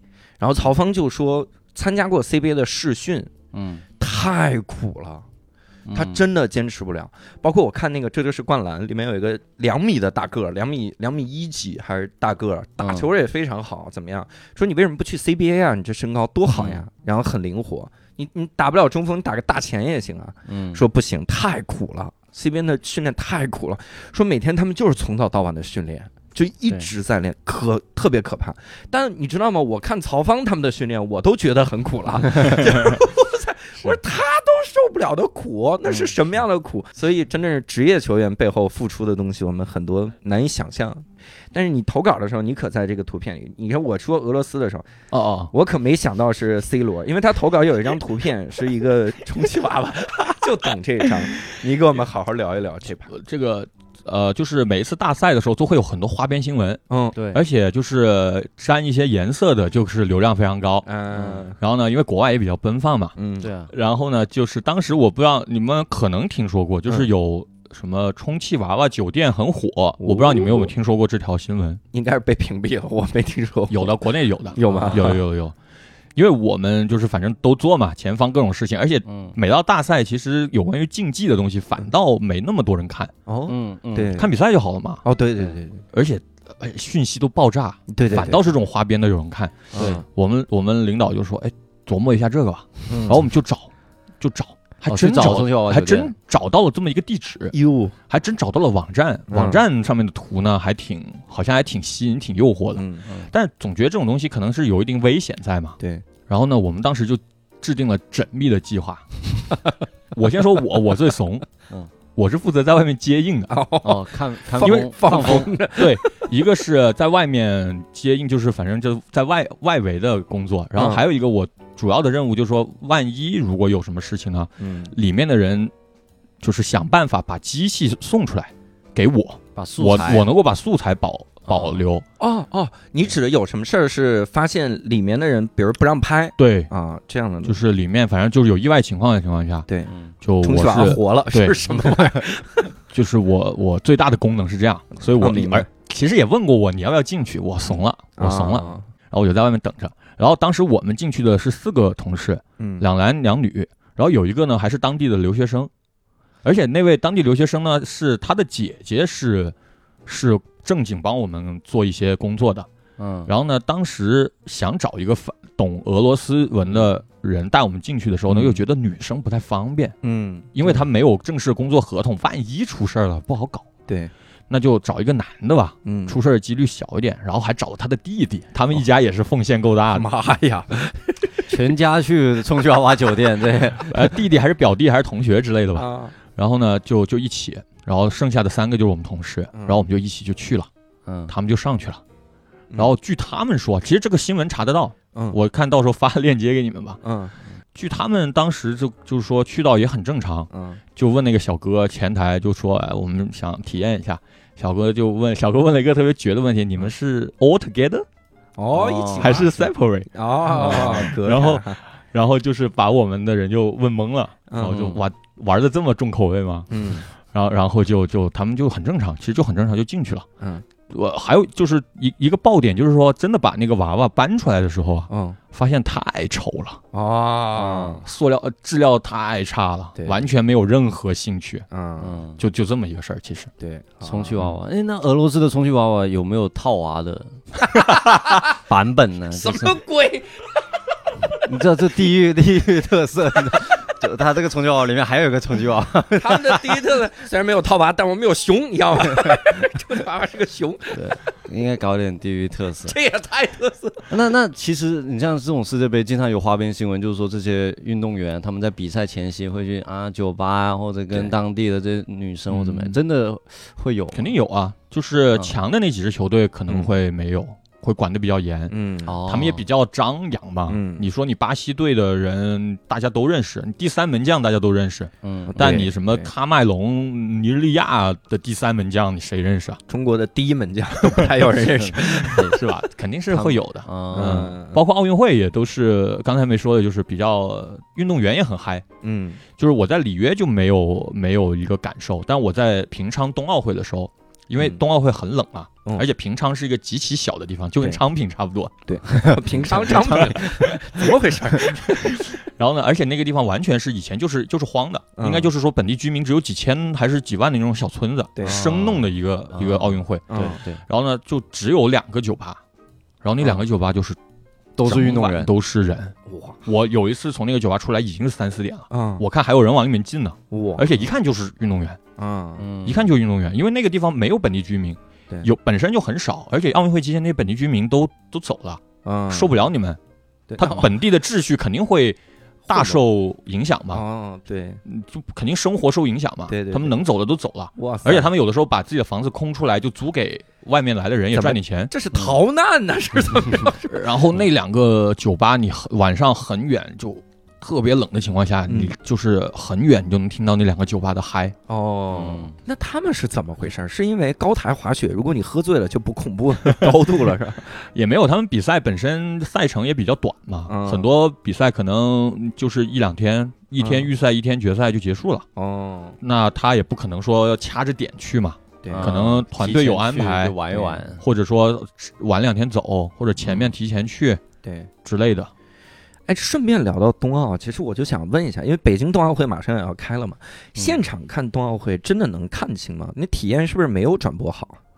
呃肯定是没有的，大部分的项目现场还都没有在家好。因为我在想，就是你一个滑雪，我好像只能离老远看了个小黑豆点儿，对然后滑到了我面前，嗯，就这这观赏性太差了。对对对，而且有的是时候你没有挤到前面，因为它很多时候应该，反正我不知道北京怎么组织啊。嗯，但是总的来说，你在那种山上，基础设施肯定是受限的嘛。。对啊，所以它有的时候就是自由的，就是站在那儿，你就得往前挤。啊，有的时候你我我是记者，人还没那么多，嗯有的时候我都挤不到前面。哇，如果是观众的话，就更那个了，而且真的冷，哦太冷了，因为它可能有的时候必须得是晚上，哦，必须得是晚上，可能是转播啊，或者呃呃那个是不是晚上背景阳光什么各种体验我就不知道了。对。嗯。但肯定是会有晚上的比赛。对。你想想，那深山老林晚上，哇，我就记得我当时，我当时在地面的时候，嗯。就是一些冰上项目的时候，其实没有觉得很冷，嗯。可能也是零下五度、十度的样子，嗯。没有觉得特别冷。经常就觉得哎呀发热，就是嗯就是因为穿的比还是比较多，对这走两步就热了。对，没有觉得很但是那天我去那个上山的时候，嗯就穿的很多。嗯我是穿的怎么多呢？就是同事就说你一定要多穿点，千万别你们南方人，因为我同事都北方人，嗯你们南方人穿的少，一定把你能穿的衣服全穿上。我就穿了两两层的篮球袜，篮球袜，篮球袜就是长筒的又厚嗯，我穿了两层。嗯，然后我穿的鞋是那种。那种就是垫的很高的那种鞋，嗯就是 Air Force 那种什么之类的。啊，你没穿雪地靴之类的？没有，我没有。广东需要这种装备吗？啊我不可能确实为了。过雪地靴，然后我就反正挑了一个底最厚的鞋带过去，嗯，然后我就上去能心觉得能垫高嘛。嗯，然后我比赛其实我还控制了在外面的时间，可能也就是一个小时多一点。嗯就中国选手差不多了，我就出去，嗯。我就从那个媒体中心出去。嗯。中国选手比完了，然后采访完了就进来，也就可能一个小时左右。对，我脚麻了，我麻到第二天早上，才感觉冻麻，冻麻了，哇，就才感觉我的脚是第二天睡醒才感觉我的脚趾就是慢慢张开的感觉。觉有脚趾才。对对对，哦就这么恐怖，这么夸张。乱冷啊，啊！所以大家就是因为它直接贴在雪雪面嘛，嗯。对对，因为你就看那个具体的了。如果它能铺一层地板，可能嗯就铺一层地毯，可能就好一点。对，但如果你不好意思，你就被迫得直接站在雪里面，那就必须得穿专而且记。者还不能乱动。例如果你是普通观众，啊感觉还可以走一走啊，他冷冷不了，我大不了不看了呗。走了嘛，就可以走了。记者还得等呢，大不了不看了记者还得，但我也还好，就一个小时嘛。但确实是很冷，脚就麻成那样，脚就麻成那样。我的天，而且我平常还是特别怕热的人，嗯我去那儿都受不了。所以大家滑雪项目还是就看看转播，呃 就是也不能这么说，大家滑冰项目可以看现场，对对，滑冰看现场是挺挺刺激的。哦。本身滑冰那个节奏也快，而且你一个一个视角看进去，你就全看了嘛。嗯而且它一整天有很多比赛，对，就有各种的五百米、八百米、一千米，嗯嗯嗯，而且中国队也比较强，对，还有接力，接力的时候那才叫刺激，就跟打架一样。哦塞，对就冰面，因为他那个经常会出事，对经常会出事儿，嗯冰面上几十个运动员就互相推屁股，对，哎呦，就挺挺挺看热闹，挺热闹的。就是这嗯看个热闹，就是最后说谁赢了，就是先问一个。那那在那边的时候有遇到运动员啥的吗？在冬奥，在平常很好笑的是，也算是最近的一个热点嗯人物吧。等会儿可以说另外一个热点人物，但这个热点人物可能现在的风评稍微有一点点负面。有就是我们那个机构当时请了这位仁兄过去，呃，也是有一些合作吧。然后他是张培萌，嗯，他是怎么呢？他是本来是跑步的嘛，嗯，他当时是被挑成说去试一试那个雪车，跑步的让去玩他他已经退役了，他跑步已经退役了。哦哦，然后我们为了准备这一次的冬奥会，对，因为我们冬奥很多项目的基础很薄弱嘛，像雪车这种我们都没有人玩这个东西，对对。然后就只能看能不能扩大一点视野，选一些有可能有潜力的人。对，因为雪车它前面启动的时候是要冲刺的，要跑，要提着那个车冲刺的。我们就想 能不能跑步，对。找个跑短跑的人试看有没有可能。这。个逻辑好，然后就当时国家这都是公开的新闻，这都不怕说，嗯就是让张培萌去试一试，他也确实是练了。然后平常冬奥会的时候，他也去现场去看去学习。嗯。然后呢，他就住在我们那儿，就跟我住在有两天跟我住在一一个房间里面，哦，哇，就我们是一个公寓了，嗯他的哦呃，所以他睡隔壁房这样。嗯。然后有一天我就他到的那天我就回来比较晚，嗯。要他已经睡了，但是我还在工作。对。然后呢，我工作的时候呢，他就可能起来上厕所，就是上厕所，嗯他就没穿外裤，就穿了一条，因为比较热嘛，他就穿了一条内裤，嗯。而且是三角裤，啊啊，雪白又有肌肉的大长腿嗯，一打开门先出来。我跟世界短跑名将第一次见面是这样见，然后我还得很尴尬的跟他打个招呼，不打招呼也不好，对吧？嗯，对一个房间你，先认识了世界短跑名将的优点，这条腿，这先看到了他的腿对，然后当时后面熟了以后，比较熟了以后，吃饭的时候他就会聊那个苏炳添的一些事儿，哟，因为当时他已经退役了，嗯他会跟我们聊苏炳，当然聊得很专业，我现在都忘了，哦，但他当时他就说他相信苏炳添一定还会更好。一定能拿到奖牌。啊、对，因为当时哦嗯，具体没有啊，但是说成绩一定会拿得高，哦因为当时哦。一七一六一七年的时候，苏炳添在那个六十米的时候成绩特别好，对对，出去比六十米基本都是第一对。或者第二，还经常打破六十米的世界冠军，对，哦、世界纪录。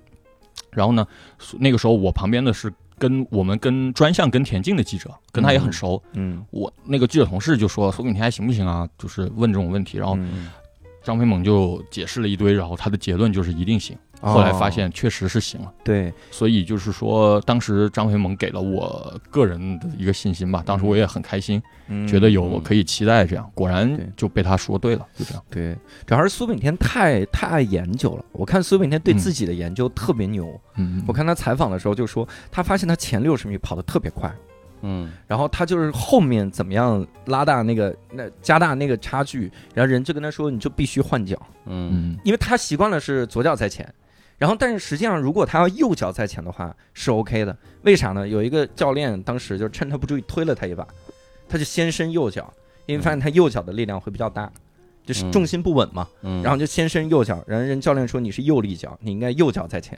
嗯，具体如果我说错了，听众可以纠正我，但的确就是换了脚。。对他换了脚，然后成绩一下降了很多，然后大家都说你太扯淡了，你换回去吧。然后他就相信这个是对的，然后跑了两，应该是两年默默无闻，就没有什么成绩之后，然后成绩一下就飙升，我觉得太难了。就对于一个运动员来说，你这这种精神因，为他换脚之后已经快三十岁了，是不是？三十岁以后了，应该是。对，嗯所以就是很不容易。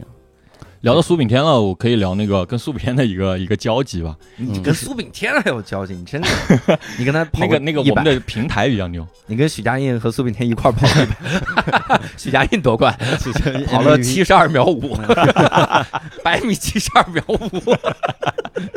他应该是具体时间忘了吧。嗯然后然后他就是结婚，啊他结婚，然后因为当时他跟我们那个机构有合作，然后他呃婚礼就请我们去报道，因为他也就说这个的原因就是想体现他的一个什么点呢？就是他特别的淳朴。哦，当然现在九秒八三以后我没没有见到过了啊。对对对，现在有没有飘？希望他不要飘，保持本色。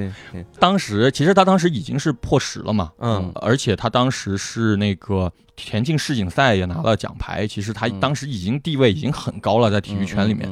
然后呢，他当时他的婚礼呢，知道他要结婚以后，很多机构都找他，嗯想说就是商业化，对代言就是我们帮你出这个婚礼的费用，嗯，你就搞点植入啊，搞点转播啊，哦。搞点广告啊，对，然后呢就可以不但不用掏钱，还可以赚钱。嗯。他就拒绝了，嗯，他就拒绝了，他就说我就是想自己就是我们自己家开开心心，亲朋好友们开心一下就好了，不想搞得那么商业。哇，然后呢，但是他作为一个这样的地位的人，肯定说。嗯他也不可能完全拒绝报道嘛，对他也没必要，因为又不是跟就是很正常的一件事。对，但是呢，他又不好说把记者都请来，所以他就就是请了我们，好像可能一些央媒吧，嗯。少数的一些，我我我不确定啊，但反正有我们。嗯。然后呢，而且我们就是有视频嘛，也是帮他记录那个婚礼嘛，嗯，所以我就是能够看到一些 他婚礼的一些事情。嗯。然后呢，呃，两个小故事吧。一个小故事呢，是他们家里人也混熟了嘛，嗯，就是说他们一家人都很淳朴。他们家也是中山，广东中山一个古那个那个镇的镇名叫古镇，古叫古镇镇。是一个古古镇镇对，那个镇的特色产业是灯具，啊，全中国、全世界不知道百分之多少的灯具是那儿出的，嗯所以还是那个地方还是生活水平还是不错，嗯但是还是呃比较农村一点嘛。嗯然后呢，所以家里人都很淳朴。然后呢，就是抢亲的那那天上午，嗯他们在就是男方家里不是出去肯定要搞点仪式嘛，对，仪式很快就搞完了，嗯。然后就要出发去抢亲嘛。嗯。然后那，肯定就是因为四面八方乡里乡亲的，肯定现场也比较乱嘛。嗯。然后突然发现有一部车应该要开走，但是没有人开了。哦，他们可能对了是谁开的，对。嗯，但是呢，可能那个人自己也晕了，就走了，可能直接就。然后这时候一位女士，应该是什么舅妈或者嫂子之类的那种、嗯。那种啊，具体我不知道，但肯定是苏炳添比较亲近的那种女性的亲戚，嗯。嗯跟我们前面也有很多沟通，就混熟了嘛，对。直接把车钥匙就扔给我们了。啊，来来，你们看，你们看，你们看。问题是啊，如果是普通的车，咱们也就开了，因为我三四个同事都是小伙子嘛。对，嗯。那车是个豪车，哦，很长是？不是红色的吗？红，不是就他们自己的哦红色的奔驰什么之类的，我忘了。嗯。那玩意儿我真不敢开，哦，我们真没人敢开。嗯。而且他村里的路还不一定好开。对啊。对对。对啊，然后他还一一直塞给我们，然后还说，哎，没事没事，磕碰了算我的。哎呦，然后就写下来，对，立字据，就就证明他们整个家里对就是很比较朴实，也没有把自己当成什么样的人。嗯然后呢，还对，然后呢，还有一个就是去到去到女方了，嗯，然后呢是一个小区，他自己的家是祖屋来的，就是老老村子的房子来的。对，然后女方的家里呢是，反正抢亲的那个是一个正常的商住小区。嗯，去到的时候没觉得特别锣鼓喧天，但是确实是会有一些人围观了，都知道苏炳添要结婚，但是没有那么多人。然后呢，上去以后，但是因为那个是在空地上，可能没觉得。上去以后，发现这帮这帮邻居老乡们全跟上来了，哦，就爬跟着爬楼梯嘛。然后对，全跟上来了。然后呢，嗯就往他们家里涌，就是看热闹。哦，就是我把我们几个，因为我也不可能一个一个问你是不是苏炳添的谁谁谁嘛，对对对对，我就我们几个同事负责拍啊什么报道的，嗯我们就观察，嗯我，们就观察到这帮人一定苏炳添不认识，嗯就苏炳添他们抢亲很快。因为他们那个抢亲团叫最快抢亲团，史上最快，因为全都是那帮短跑跑运动团嘛。但是好快呀，伴娘没来，接力新娘就抢出去了。对，然后也确实是流程确实也很快，嗯，差不多可能很快就出来了。啊，出来以后，苏炳添就傻眼了，可能他之前还没觉得，反正就是自己就奔着这个目标就去了嘛。对，然后出来以后，片刻的休整嘛，嗯。可能女因为是虽然是要一起出发，但女方肯定还要拿点东西啊，对，收拾一下呀、嗯，再理理发型什么的，再一起出去嘛，对，他就可以休整一下。嗯。结果一推开他房间的门，他房间的门已经不可能进去了，反正。啊，对对对，然后他终于推开了，出来以后呢，找到一个角落，他们家就厕所都挤满人了，反正。然后呢，挤到一个角落，就是稍微缓一点啊，嗯休息一下。然后一抬眼，我看他有一丝的惊讶。哦然后这个时候，旁边的那些人本来是举着手机的，就全部把他搂过来就拍照，哦，也不问。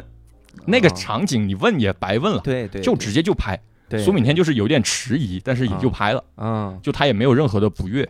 对，就我觉得挺挺好的，因为我也知道一些一些其他的远没有他成就高的、影响力大的运动员，特别把自己当回事儿，哦，还想模仿 Angelababy 和黄晓明的那种婚礼，想搞成那样。嗯，但是苏炳添他自己就是很很普通，而且他举办婚礼的那个场所，也就是完全你弄一个更奢华的珠三角，你要找个奢华点的酒店也很容易嘛。对对，他们就是找那种老广东，特别喜欢找那种酒楼，你知道吗？酒楼嗯啊，他也不是去的酒店，对，而且还是一个就是他们那个镇上的那个喝，早茶的那种酒楼，就是一个下面是灯具城，你知道吗？哦，哎呦我天哪，我开过去都傻眼了，大哥，咱们是可以朴实，也没必要这么朴实吧？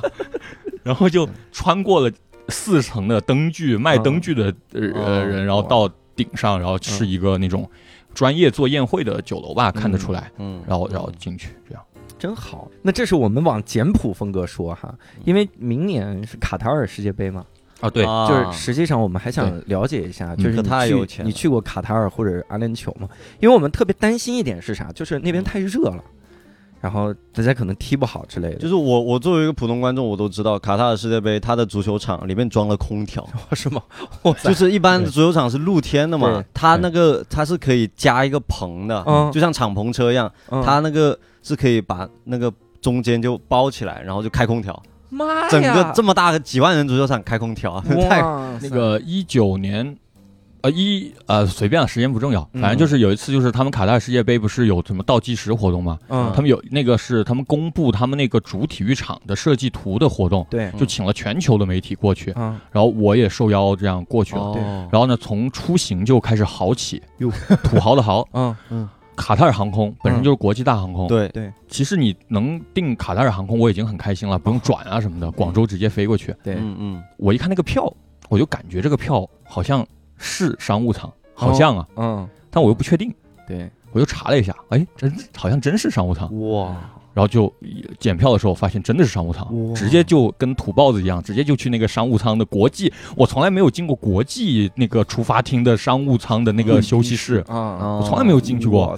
国内都很少进去，嗯。偶尔蹭一次进去，嗯。然后我就进去，还海吃海喝的，带点走噻，然后终于上飞机了，啊，那就就是平躺呗，哦，因为我坐过很多国际航班嘛，哇，因为我还算不矮嘛，嗯。我坐国际航班太遭罪了。对，嗯，然后上去以后，哇，平躺，就感觉可以在上面做广播体操那么宽敞，哇，就他那个商务舱也是可以直接躺下，直接躺下的，哦直接躺下，而且可以关门，什么全封闭的那种。哦然后但头等舱就更好了呀，啊。然，后我就不形容了，大家自己找图吧。嗯。对，然后然后那个我们就商务舱，然后落地以后呢，就是我其实是我们这个平台是有两个人去的，嗯，嗯，那就是一部车就好了嘛，什么节能环保嘛，对，两部车。非得两部车，还都是奔驰，而且上车以后呢，当然他不知道是酒店的配套服务还是航空公司的配套服务，嗯，嗯，然后就是直接就问我要喝什么，哇，就跟我报了一长串能喝的。在车上，啊，然后我就说就就 Coke 就好了，嗯。他就去后面冰箱拿了个 Coke，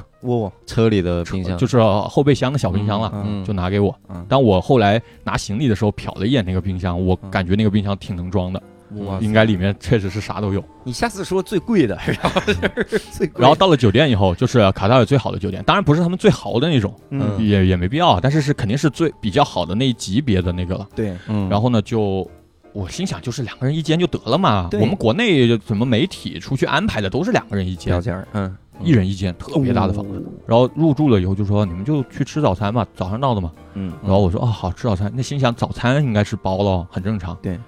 然后吃完以后，那边就是服务员也知道我们是是什么机构的，可能嗯就说啊先生，你们晚餐也是在这个餐厅也是包的。嗯那几天就是胡吃海塞，哇，那个那个番茄酱啊，啊就是我们就。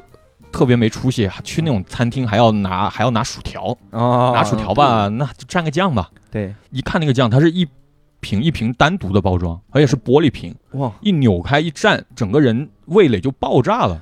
哇，这番茄酱也不一样吗？就是感觉那个感觉它是一整个番茄塞里面了。妈呀，真行啊！然后后来我们回国还搜，好像只有京东的那个什么那种什么精选才能搜到，而且一瓶巨贵，而且还要可能要一个月以后发货，就那种哇塞，但他那里就免免费拿，就就摆在那儿免费拿呀。我其他的我就不说了，海鲜肉什么的我就不说了，嗯就是蚝就是这个。然后呢，好，这是一些周边的蚝啊。然后呢，嗯就去那个第二天正式活动去看那个球场，嗯那个球场还在建。嗯。但是那个球场的设计图是晚上的那个呃发布仪式才发布的。嗯。那那进那个建设中的球场咱就不说了啊。嗯，当然他会介绍你说他说的那个空调的球场，对，当然那个还没有时机，还没有建出来嘛。嗯然后到了晚上的仪式，仪式进去以后呢，就突然就是 OK 要宣布那个设计图了，对。就是砰打开。嗯，金色的碗，全金金色的，全金色，就那么大一个碗八万人的体育场，嗯，就是一个黄金碗，就是豪成这样，而且还挺漂亮啊，还不是说那种特别俗、特别土，嗯，嗯，就是确实是挺挺好看，你们美国有超级碗，我们有超贵碗，你 但是就是全金色的。大家可以搜一下卢塞尔体育馆、卢塞尔体育场，所以他到时也真的就会全部弄已经盖好了，现在那个已经盖好，就是里面可能还没有完全盖好吧，还是怎么样？反正外墙都盖好了，就是一个金色的庞然大物在你面前。天哪，然后第二天的活动是去他们的那个，呃，那个他们的那个办公室采访嗯他们的领导什么的。嗯然后呢，他就提前就已经说了那个。呃非常不好意思，第二天由于行程问题，只能在那个办公室吃简餐。我忘了了那个具体的英文了，嗯简餐反正就那个英文就是 simple 还是什么之类的，嗯就简餐。简单吃点，简单吃，吃就还说就只有冷食。哦，我们想，那就给个三明治，喝个可乐可以了。反正早餐那么好，我们早餐吃好点出发呗。对嗯我们记者其实生活能力很强的。对，嗯然后结果好，OK，做完工作采访完了，他们就一堆服务员就把那个吃饭的那个门打开了，那个嗯办公室的门打开，然后还不断的往里面运食物。我们一看，这叫简餐吗？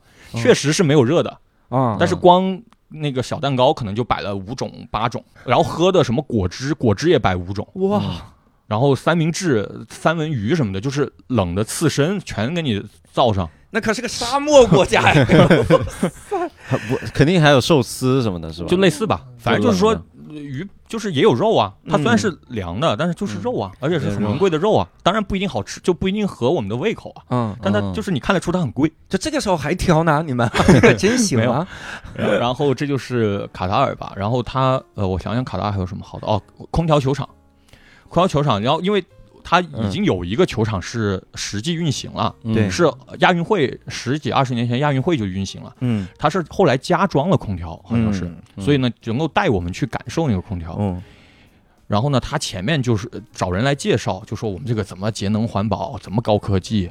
嗯我们卡塔尔大学，其实你学术界的，你也没听说过卡塔尔大学吧？卡塔尔大学，说我们卡塔尔大学怎么怎么顶尖设计的节能环保，能够在露天露天的情况下没有顶棚嘛，嗯嗯，也能够空调也能够就是说也能开，也也能环保，不会那么浪费。哦，然后等等你一进去，发现全是扯淡，嗯，它就是这么粗一个风口，就是嗯。生吹往里面，哇塞，大概生吹直径一米差不多。差不多吧。这需要卡塔尔大学设计吗？这就是生吹往里面吹冷风。嗯，其实我之前已经体验过了，因为我去过两次卡塔尔。前一次是中国在那边踢比赛，国足在那边踢比赛，嗯，当时已经打开了，只不过没有人跟我们介绍这些乱七八糟的。对，嗯当时我们已经感受到了那个那个威力了。我们当时去的时候是十月底或者十月初吧，就嗯国足那一次。嗯就是我到的时候，就我我是自己去的，嗯我就跟你们形容一下多热哈，十月底十一月，然后呢是我自己到的嘛，然后呢我就自己打个的，自己去酒店嘛，嗯然后到了酒店，因为有同事已经到了。然后呢，嗯我们还不能入住，我自己的那个房间还不能入住，太早了。然后呢，我的那个同事就说：“你要不要就来我们这休息会儿？”嗯我说：“我要不先出去玩会儿吧，啊，反正后面的工作也好像没有整块的时间了。嗯对，就那天好像还可以出去玩会儿。嗯然后呢，有另外一个同事，摄像同事跟我一起到的。我们，然后那个摄像同事就问我，咱们怎么去啊？嗯我们想去那个卡塔尔有一个叫穆斯林博物馆，嗯。是那个贝聿铭是吧设计的，嗯，对，哦，然后就就挺出名的，我们就说去那儿看看吧。然后我查了一下，好像很近啊，嗯。因为卡塔尔本身多哈很小，对，很近啊。我说要不我们试试走走。啊，因为我们知道外面很热，但是我觉得好像十月底、十一月，我广州来的应该还行吧。我们走一走，感受一下吧。我们坐了那么久飞机了，又闷在车里，多难受啊！走的实在不行了，我们再想别的辙呗。对，嗯然后我们就出去，就走了十米，啊，就走了十米，赶快退回来打的，哇，就这么热那么热，就这么热，它是那种热浪的感觉吧？不就沙漠嘛，沙漠，就是它那儿的车位就必须有顶棚，哦就是地面的车位一定有顶棚。如果你的哦车停在能晒到的地方，那你这车完了。自燃了就，差不多吧。然后就是，然后呢？但是那场比赛啊，就是嗯那、那那两天，就是国足终于踢比赛了嘛，嗯他就把空调开开了嘛，嗯，得穿长裤长袖。哇塞，就是我还是属于怕热的，嗯，嗯，而且是晚上了已经，对我还属于怕热的。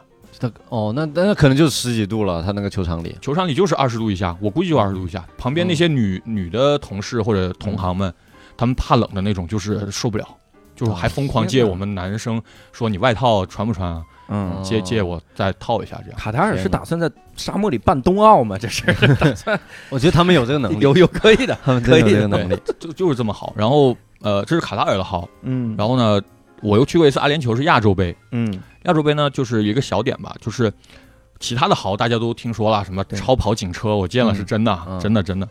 然后呢，我们有一个细节的好是什么呢？就是各种比赛其实对媒体会有一些关照，就是会有一些餐食，哦，但是呢，基本上都是很很就是水。或者像日本能稍微好点的，给你一个那个酱油味道的方便面，嗯韩国、日本对就没了。嗯嗯更多的是呢，就算有了，也要你掏钱。对，也要你掏钱。世界杯呢会有媒体的区域会有卖吃的，嗯让你掏钱，而且还很难吃，嗯，而且还贵。嗯然后去到去到阿联酋亚洲杯哦，还不是什么特别高级的比赛，亚洲杯哦，就是逮着你吃。就是你不吃他弄死你的感觉，哎呀妈呀，就是就是开幕式那天嗯。开开幕那场比赛我们就去，嗯。然后呢，当然可能开幕呢就是也比较那个，呃，去的政界名流比较多嘛，对，嗯。然后呢，他们政界名流其实有个专门的用餐的区域的 VIP 区域，但是那个区域就比较宽敞，然后通就有通道，都离得很近。嗯。我们就去过去那边晃。其实我们在媒体中心已经吃完了，嗯。我们在媒体中心已经吃完了。他媒体中心准备的饭已经是七八样了，从来没有吃过这么好的媒体餐，嗯，就饮料随便拿，对，然后七八样热餐哇，都是肉，哎呦，当然也没有蔬菜啊，你想吃蔬菜也没有。嗯，然后呢，我们就已经开始比赛，可能只有十五分钟了或者中场了。然后我们中场就到处溜达呗，我们就去看看人家 VIP 吃什么。其实我们没，我们知道就正常来说就把我们拦着了嘛。对，我们一过去，那些服务员就直接不就是把那个吃的就怼给你，哎呦，嗯哇塞，就怼给你。他们啊就是他们就是说手上拿着一杯饮料，一个可能一个蛋糕，就先怼给你，哎呀，你就先吃餐前点，然后你要吃什么你再自己去拿，就这种感觉，就怼给你。那你吃了吗？吃了呀，不吃白不吃啊。虽然已经吃饱了，但虽然已经吃饱对，了，后面拿枪指着你，他必须吃了这个，对，就是这这两个比较好，真豪气哦，对这两个地方。那你再去其他国家会骂其他国家吧？就确实有心理的落差。你们这怎么回事你？两个人睡一个酒店还能睡吗？就是看到日本的办赛的人推出来一个车，放着那种什么和和味道什么那种酱油味的，还没有油的那种哦，这杯面，杯面哎，你要不弄个红烧牛肉，有点油也行就弄杯水，弄啊个酱油味的拉面，还贼小，一口就没了。对对。写死他们，就媒体往死写。他们日那个日本奥运会的酒店也很差嘛，就嗯他们说，嗯，对，我跟我跟你说，我们之前不是有一期采访林默嘛？嗯林默就说说当年人家去采访贾跃亭的时候，贾跃亭就特别捧这个记者，就说你问了一个好问题，来把乐视全套产品送一套，记者就可感动了，一个大佬赏识我，我以后肯定是记者之光啊，我要变成冬日娜了，就可能 这种感觉。然后就回去就可好好写了，就夸乐视，乐视真棒。所以估计卡塔尔就是看了这种报道，对说他们也那我就让他们哎，肯定的。我觉得这样子就是有求于你也很难很难写他坏话了吧？对你还能写坏话啊？没有卡塔尔国这些国际西方媒体吧，嗯。就是当然这个具体好坏咱们不评价，但是现象就是。因为卡塔尔世界杯一直也是跟攻击我们那一套一样，就说他们不就是建设的时候不不关注人权，对对说他们死了多少人，其实根本没有，对，就是他们拿不出硬证据。我不是说帮卡塔尔洗或者怎么样，嗯，因为我写那些文章的时候，我去查过西方的报道，没有任何一家能拿出信源，啊嗯但是就说你们死了，对，反正就说你们死了。嗯。然后呢，前面还好吃好喝，什么 BBC、什么 CNN 什么之类的，前面该好吃好喝都好吃好喝。嗯然后领导出来了，就是卡塔尔组委会的高级领导一出来了，嗯该该问就问，哎呦就是跟我们外交部那种外国记者问一样的架势，啊，就是这。样。但是但是结束了以后，大家又又拍照合照。结束之后把账单给这帮记者们，给我吃 吃死你！是账单你把这个都给我付过了，我告诉你，你妈还吃那玩意儿。哎呀，这是卡塔尔阿联酋哈。最后我们聊聊你去欧洲的一些个经历吧。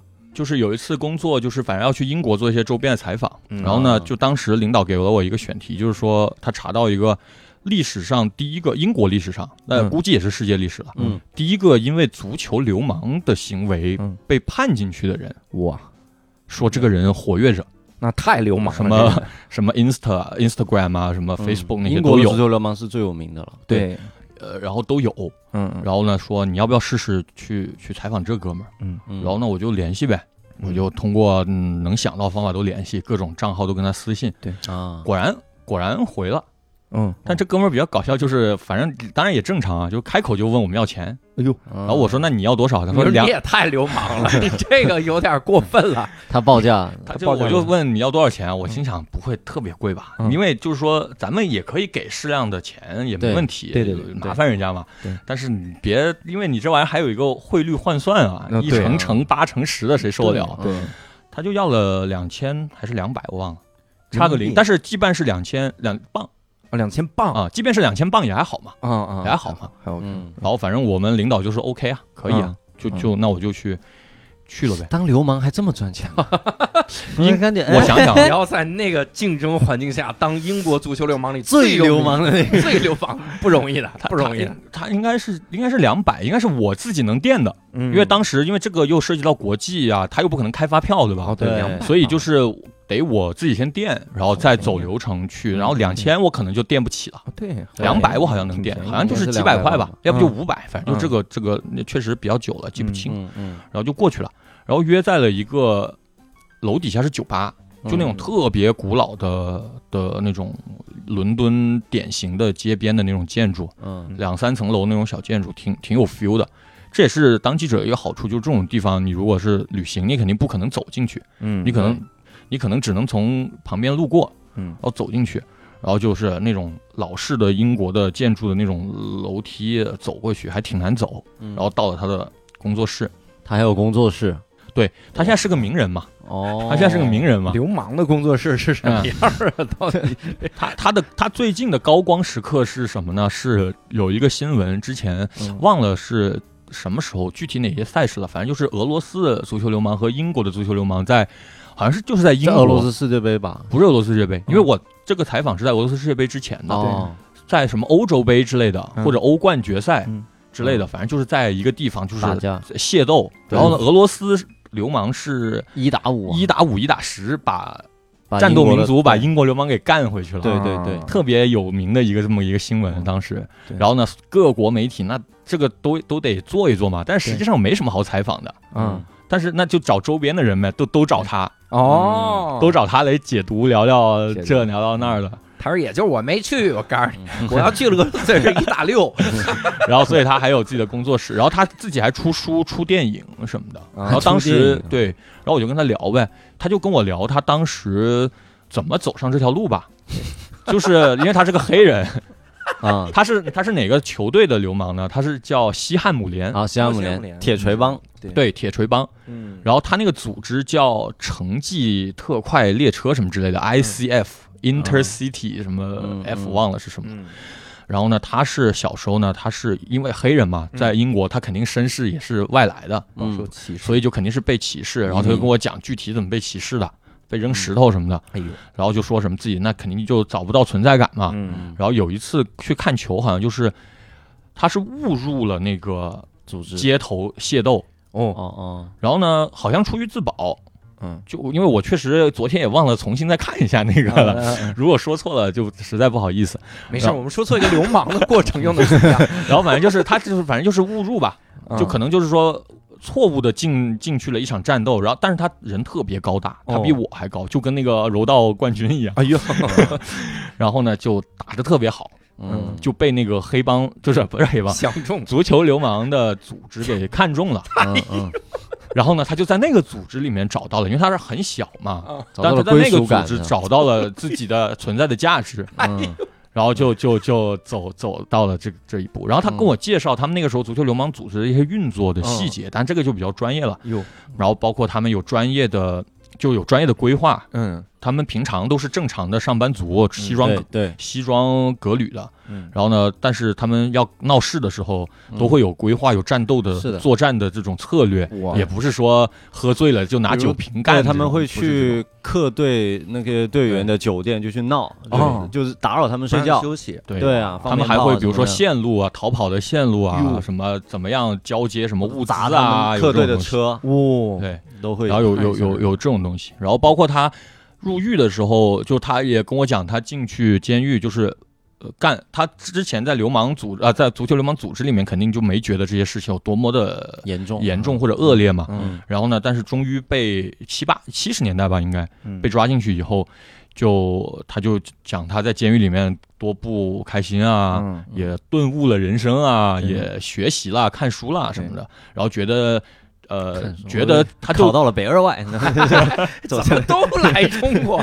别来了，他就觉得可能就是说想影响更多的人，嗯然后他也觉得就是说足球流氓不是 monster，嗯不是怪兽，嗯然后呢，我们也是因为各种原因才变成流氓。走 走上了这条路，然后嗯也是想帮助更多的人，更多的青少年，所以出来也是传播正能量。哦然后也是把自己的写成了一些书，因为他们之前那个我看他写的书和那个电影，我当时写那些报道的时候都看了一下，嗯然后好像是比较神秘，就是说哦他们是拒绝外面的一些采访和一些东西的，嗯，他们也是后面很后面的时候才允许了，好像一些记者，英国的记者进去跟着他们拍啊什么的。嗯。所以他出来也是自己也是去做一些沟通交流工作吧，嗯。就这样。然后现在就混成一个名流的感觉。哎呦 真好，流氓名流，名流氓，名流氓，这我们这儿最有名的流氓那种。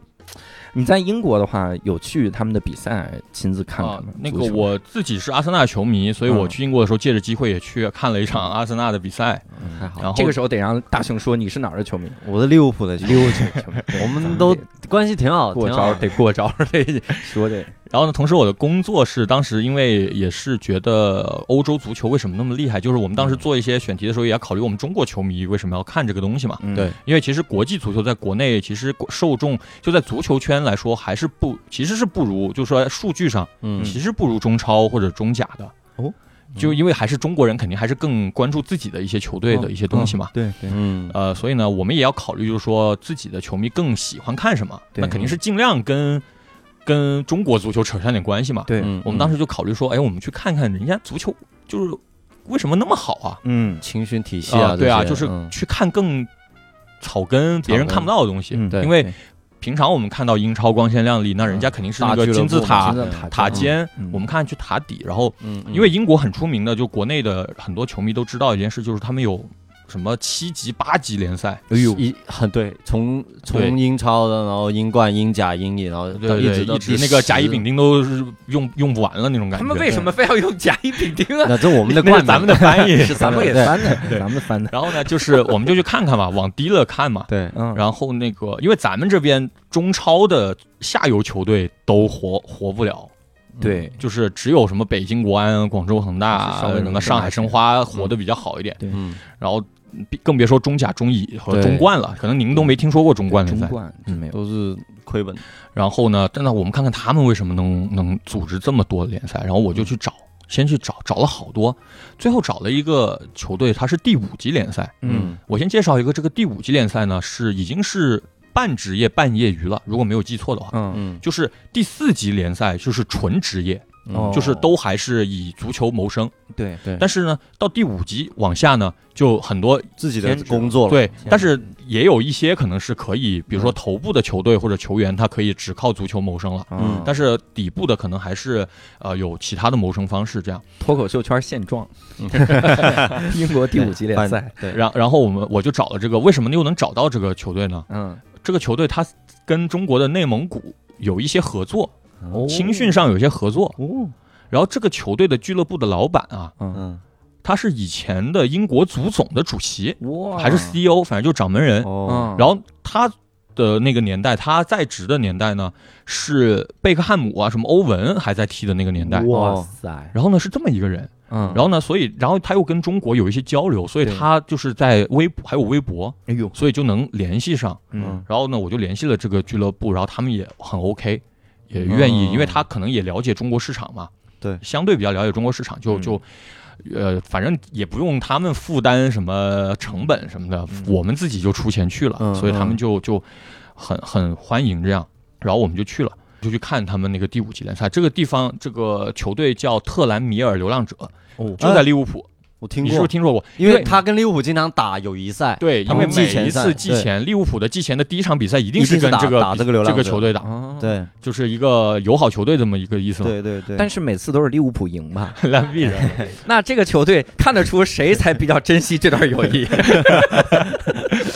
然然后我就我就去，然后他们一直联系的时候都很热情。嗯，然后呢，前一天到的，前一天没干什么，就是吃了个晚饭，哦。然后就是跟那个 CEO 吃。然后吃之前，我还跟那个我们摄像说，我们把就是穿个有领子的衣服，哦对，就是咱们也做不到西装了，咱们出差风尘仆仆的，对，而且又是夏天，对。也不可能了，咱们也穿个也 polo 对衫，嗯。咱们至至少找个有领子的，然后那个摄像翻箱倒柜也没有有领子的，啊，然后就找了一个反正就最好看一点的 T 恤吧，嗯，然后穿长裤，千万别那个，然后他还没有那摄像都是很那个户外工作嘛，对，对。然后这幸亏他还有一双鞋是他带了两双鞋，一双他平常都穿凉鞋，啊，摄那天穿凉鞋，对啊，摄像一般都穿凉鞋嘛，或者人字拖什么的，嗯。然后他就呃穿了那双袜子，穿了有不会露脚趾的鞋，我们就去了。然后去了以后发现还还就是挺挺挺随意的，哦，挺随意的，还是挺随意的。然后呢？CEO 不会穿了短裤就来了吧？那那倒没有，他 CEO 肯定是下班之后过来嘛，穿着人，但他是穿着牛仔裤，哦也没有打领带，啊那随意多，就很随意。然后他老婆也也一起，然后还有其他三五个陪同这样，然后聊的也挺好。然后吃的饭店也是，因为平常我虽然出去那么多，但也基本上都是旅游景点的饭店啊，嗯，或者就是说呃国际连锁啊，麦当劳、肯德基什么的，对对对，也没有去过真正的英国的小镇。那个英国小镇只有三万人还是三十万人，嗯就是利物浦的一个卫星城，就是昌平这种地位的地方。嗯 怎么老提我们昌平？昌平挺好的，然然后广州花都吧，你们好像脱口秀演员到广州特别喜欢提花都，不知道为什么。哦，现在我学会了，我以后去广州提花都。但是其实广州人对花都没有那么有共鸣。那广东对哪儿有共鸣？你先告诉我，我我们这个电台很多脱口秀演员在听。你番番禺吧，番禺番禺吧番禺好，有大家提番禺啊。以后就是想互动的时候提提番禺吧。之前我听好几个 Storm，他也提花都，但是我们广州人对花都没什么共鸣，因为他在机机场在花都，大家就会觉得哦可能在机场机场机场肯定是偏远的，有可能有可能。对，好好扯回那个英国昌平，嗯，然后就吃，然后吃的菜是我点了个慢炖牛肉，哦，其实还可以。嗯。他那个我问了他们，这个是算英国菜吗？他说这个算英国菜吧。嗯，当然肯定也不是说，他说英国也没有菜，但这个呢，反正就是说也是本地人做的，对，其实还行，嗯但肯定是你多吃两餐肯定就不行了，嗯但是吃着就还行，然后就聊天，然后那个也是很小的一个饭馆，嗯周边的也都是英国本地的那个地方的居民，嗯就虽然我说不出什么来，但是就是说这种感觉也是也是跟其以前旅游不一样嘛，嗯嗯。然后呢，就聊一些有的没的，嗯聊我跟老外这种，就特特别是去过中国的，如果以后大家有这个机会啊，嗯去过中国的老外，那那个 CEO 因为跟内蒙古有些合作，也去过内蒙古，嗯，嗯。所有跟去过中国的有一个话题可以聊，而且百聊百好嗯，而且跟男生啊，就年纪稍微大一点的。白酒，哦，而且你就直接拼音白酒，白酒，就直接问你试过白酒吗？嗯？茅台他们也有可能知道，但是嗯。白酒，因为内蒙古可能也不喝茅台，就是当地可能喝当地的好酒，哎呀，你就跟他说白酒，然后就这个话题聊了两天，哎呦，就这么能聊？不是，是聊着聊着喝醉了 是吧？两天后醒来继续就聊。就是聊到我们一直走，就结束行程走，都在聊白酒，所以大家以后就是如果跟老外没东西聊了，嗯，就就就可以聊这个是对聊白酒，白酒，你要结婚了吗？白酒 什么？然后然后这就吃完饭，然后就回去了，然后嗯第二天就是他领着我们去参观真正的俱乐部，嗯。他们那个俱乐部我就可以稍微提一下他为什么可以存活啊，嗯。就是因为他在本地他的市场只有那么大，他的比赛其实也做不满，因为他本地就那么一点人，他全来了他都未必能做满，对。他本地也做不满，但是他怎么生存呢？嗯。就说他会有，比如说办那个培训班，办数学培训班，他那个什么？对对对，足球俱乐部，他那个足球基地啊，不是有课室吗？嗯。他会办什么托管啊，托管。或者办一些培训班，或者办一些活动来增收，哦，他出租了他的这个对。场地，相当于。对，各种方式来增收，这个是我记得比较清楚的啊。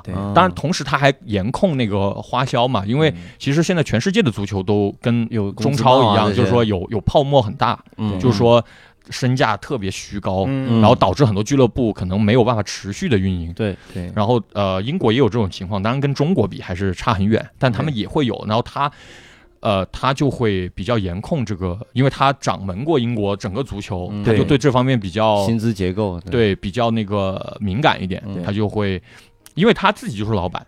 因为嗯他虽然是位高权重，但他嗯又不是什么资本家，嗯他自己拿出来的钱肯定有限嘛。嗯。虽然他肯定是有一定的家底，但是他跟那些什么别的俱乐部老板比，肯定嗯别的俱乐部老板都有一个主业嘛。嗯，比如说像曼联什么的，那更是美国华尔街什么之类的了，嗯对没法比。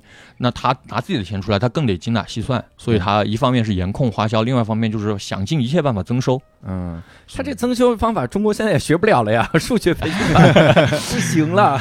是，所以就、呃可以办那个体育中考突击班嘛。哦，这个中考那是可以，那是可以。然后就是聊完以后就带我们去比赛场馆了，因为那天中午刚好有一场比赛，嗯。所以他就带我去，然后也是吃，也是英那些英国的足球不都是比赛前肯定都要在那个行政酒廊还是 VIP 的什么包厢里面喝点吃喝点酒啊，吃点东西嘛，嗯嗯。然后就各界名流，当然是本地名流啊，我也不认识，嗯。但是反正一个个都是气宇轩昂啊，肯定。嗯。就假设我看的是利物浦，就假设我是被利物浦的人接待的话，那那天的转播一定有我，嗯因为就是呃，我就坐在他主席旁边，嗯我看那场球的时候，就是你看英超的时候，不是一般那个。比赛前如果来了什么福格森啊，来了什么俱乐部的主席、啊、贝克汉姆啊，或者贝克汉姆啊，都会带到嘛，或者什么嗯英国王王子什么之类的，啊对对对，会带到嘛。我就出现在那个俱乐部的那个席位，但是他是第五级联赛，啊啊，但他有没有转播呢？本地有转播，这个看他本地有应该是有电视的，应该也是有他们对第五，季应该是带到了，然后我就看嘛。然后当然看球就是一个微缩版的英超，就英超什么样，它那个第五级就是什么样。因为场地我觉得起码是就草地来讲应该差不多，草草对草地质量很好，草地这个可能人家那个地理环境得天独厚吧，对，这个也没有办法。但是他那个草地也没有到英超那么好，嗯嗯，但是至少比我们比如说比有些比我们中超的都要好。场地要都要好真的。然后包括他那个球场也是一两百年的球场，嗯更衣室就是那种电影里面，如果你看一些体育电影，七八十年代体育电影就是那个样子，嗯然后特别的有 feel 吧。但这种 feel 我也很难用语言去去去表达，是跟那个少林足球里面那个更衣室 有点像吗？那倒也没有。然后就是，就我去主要也就是问他很多的问题，都是问你怎么活着。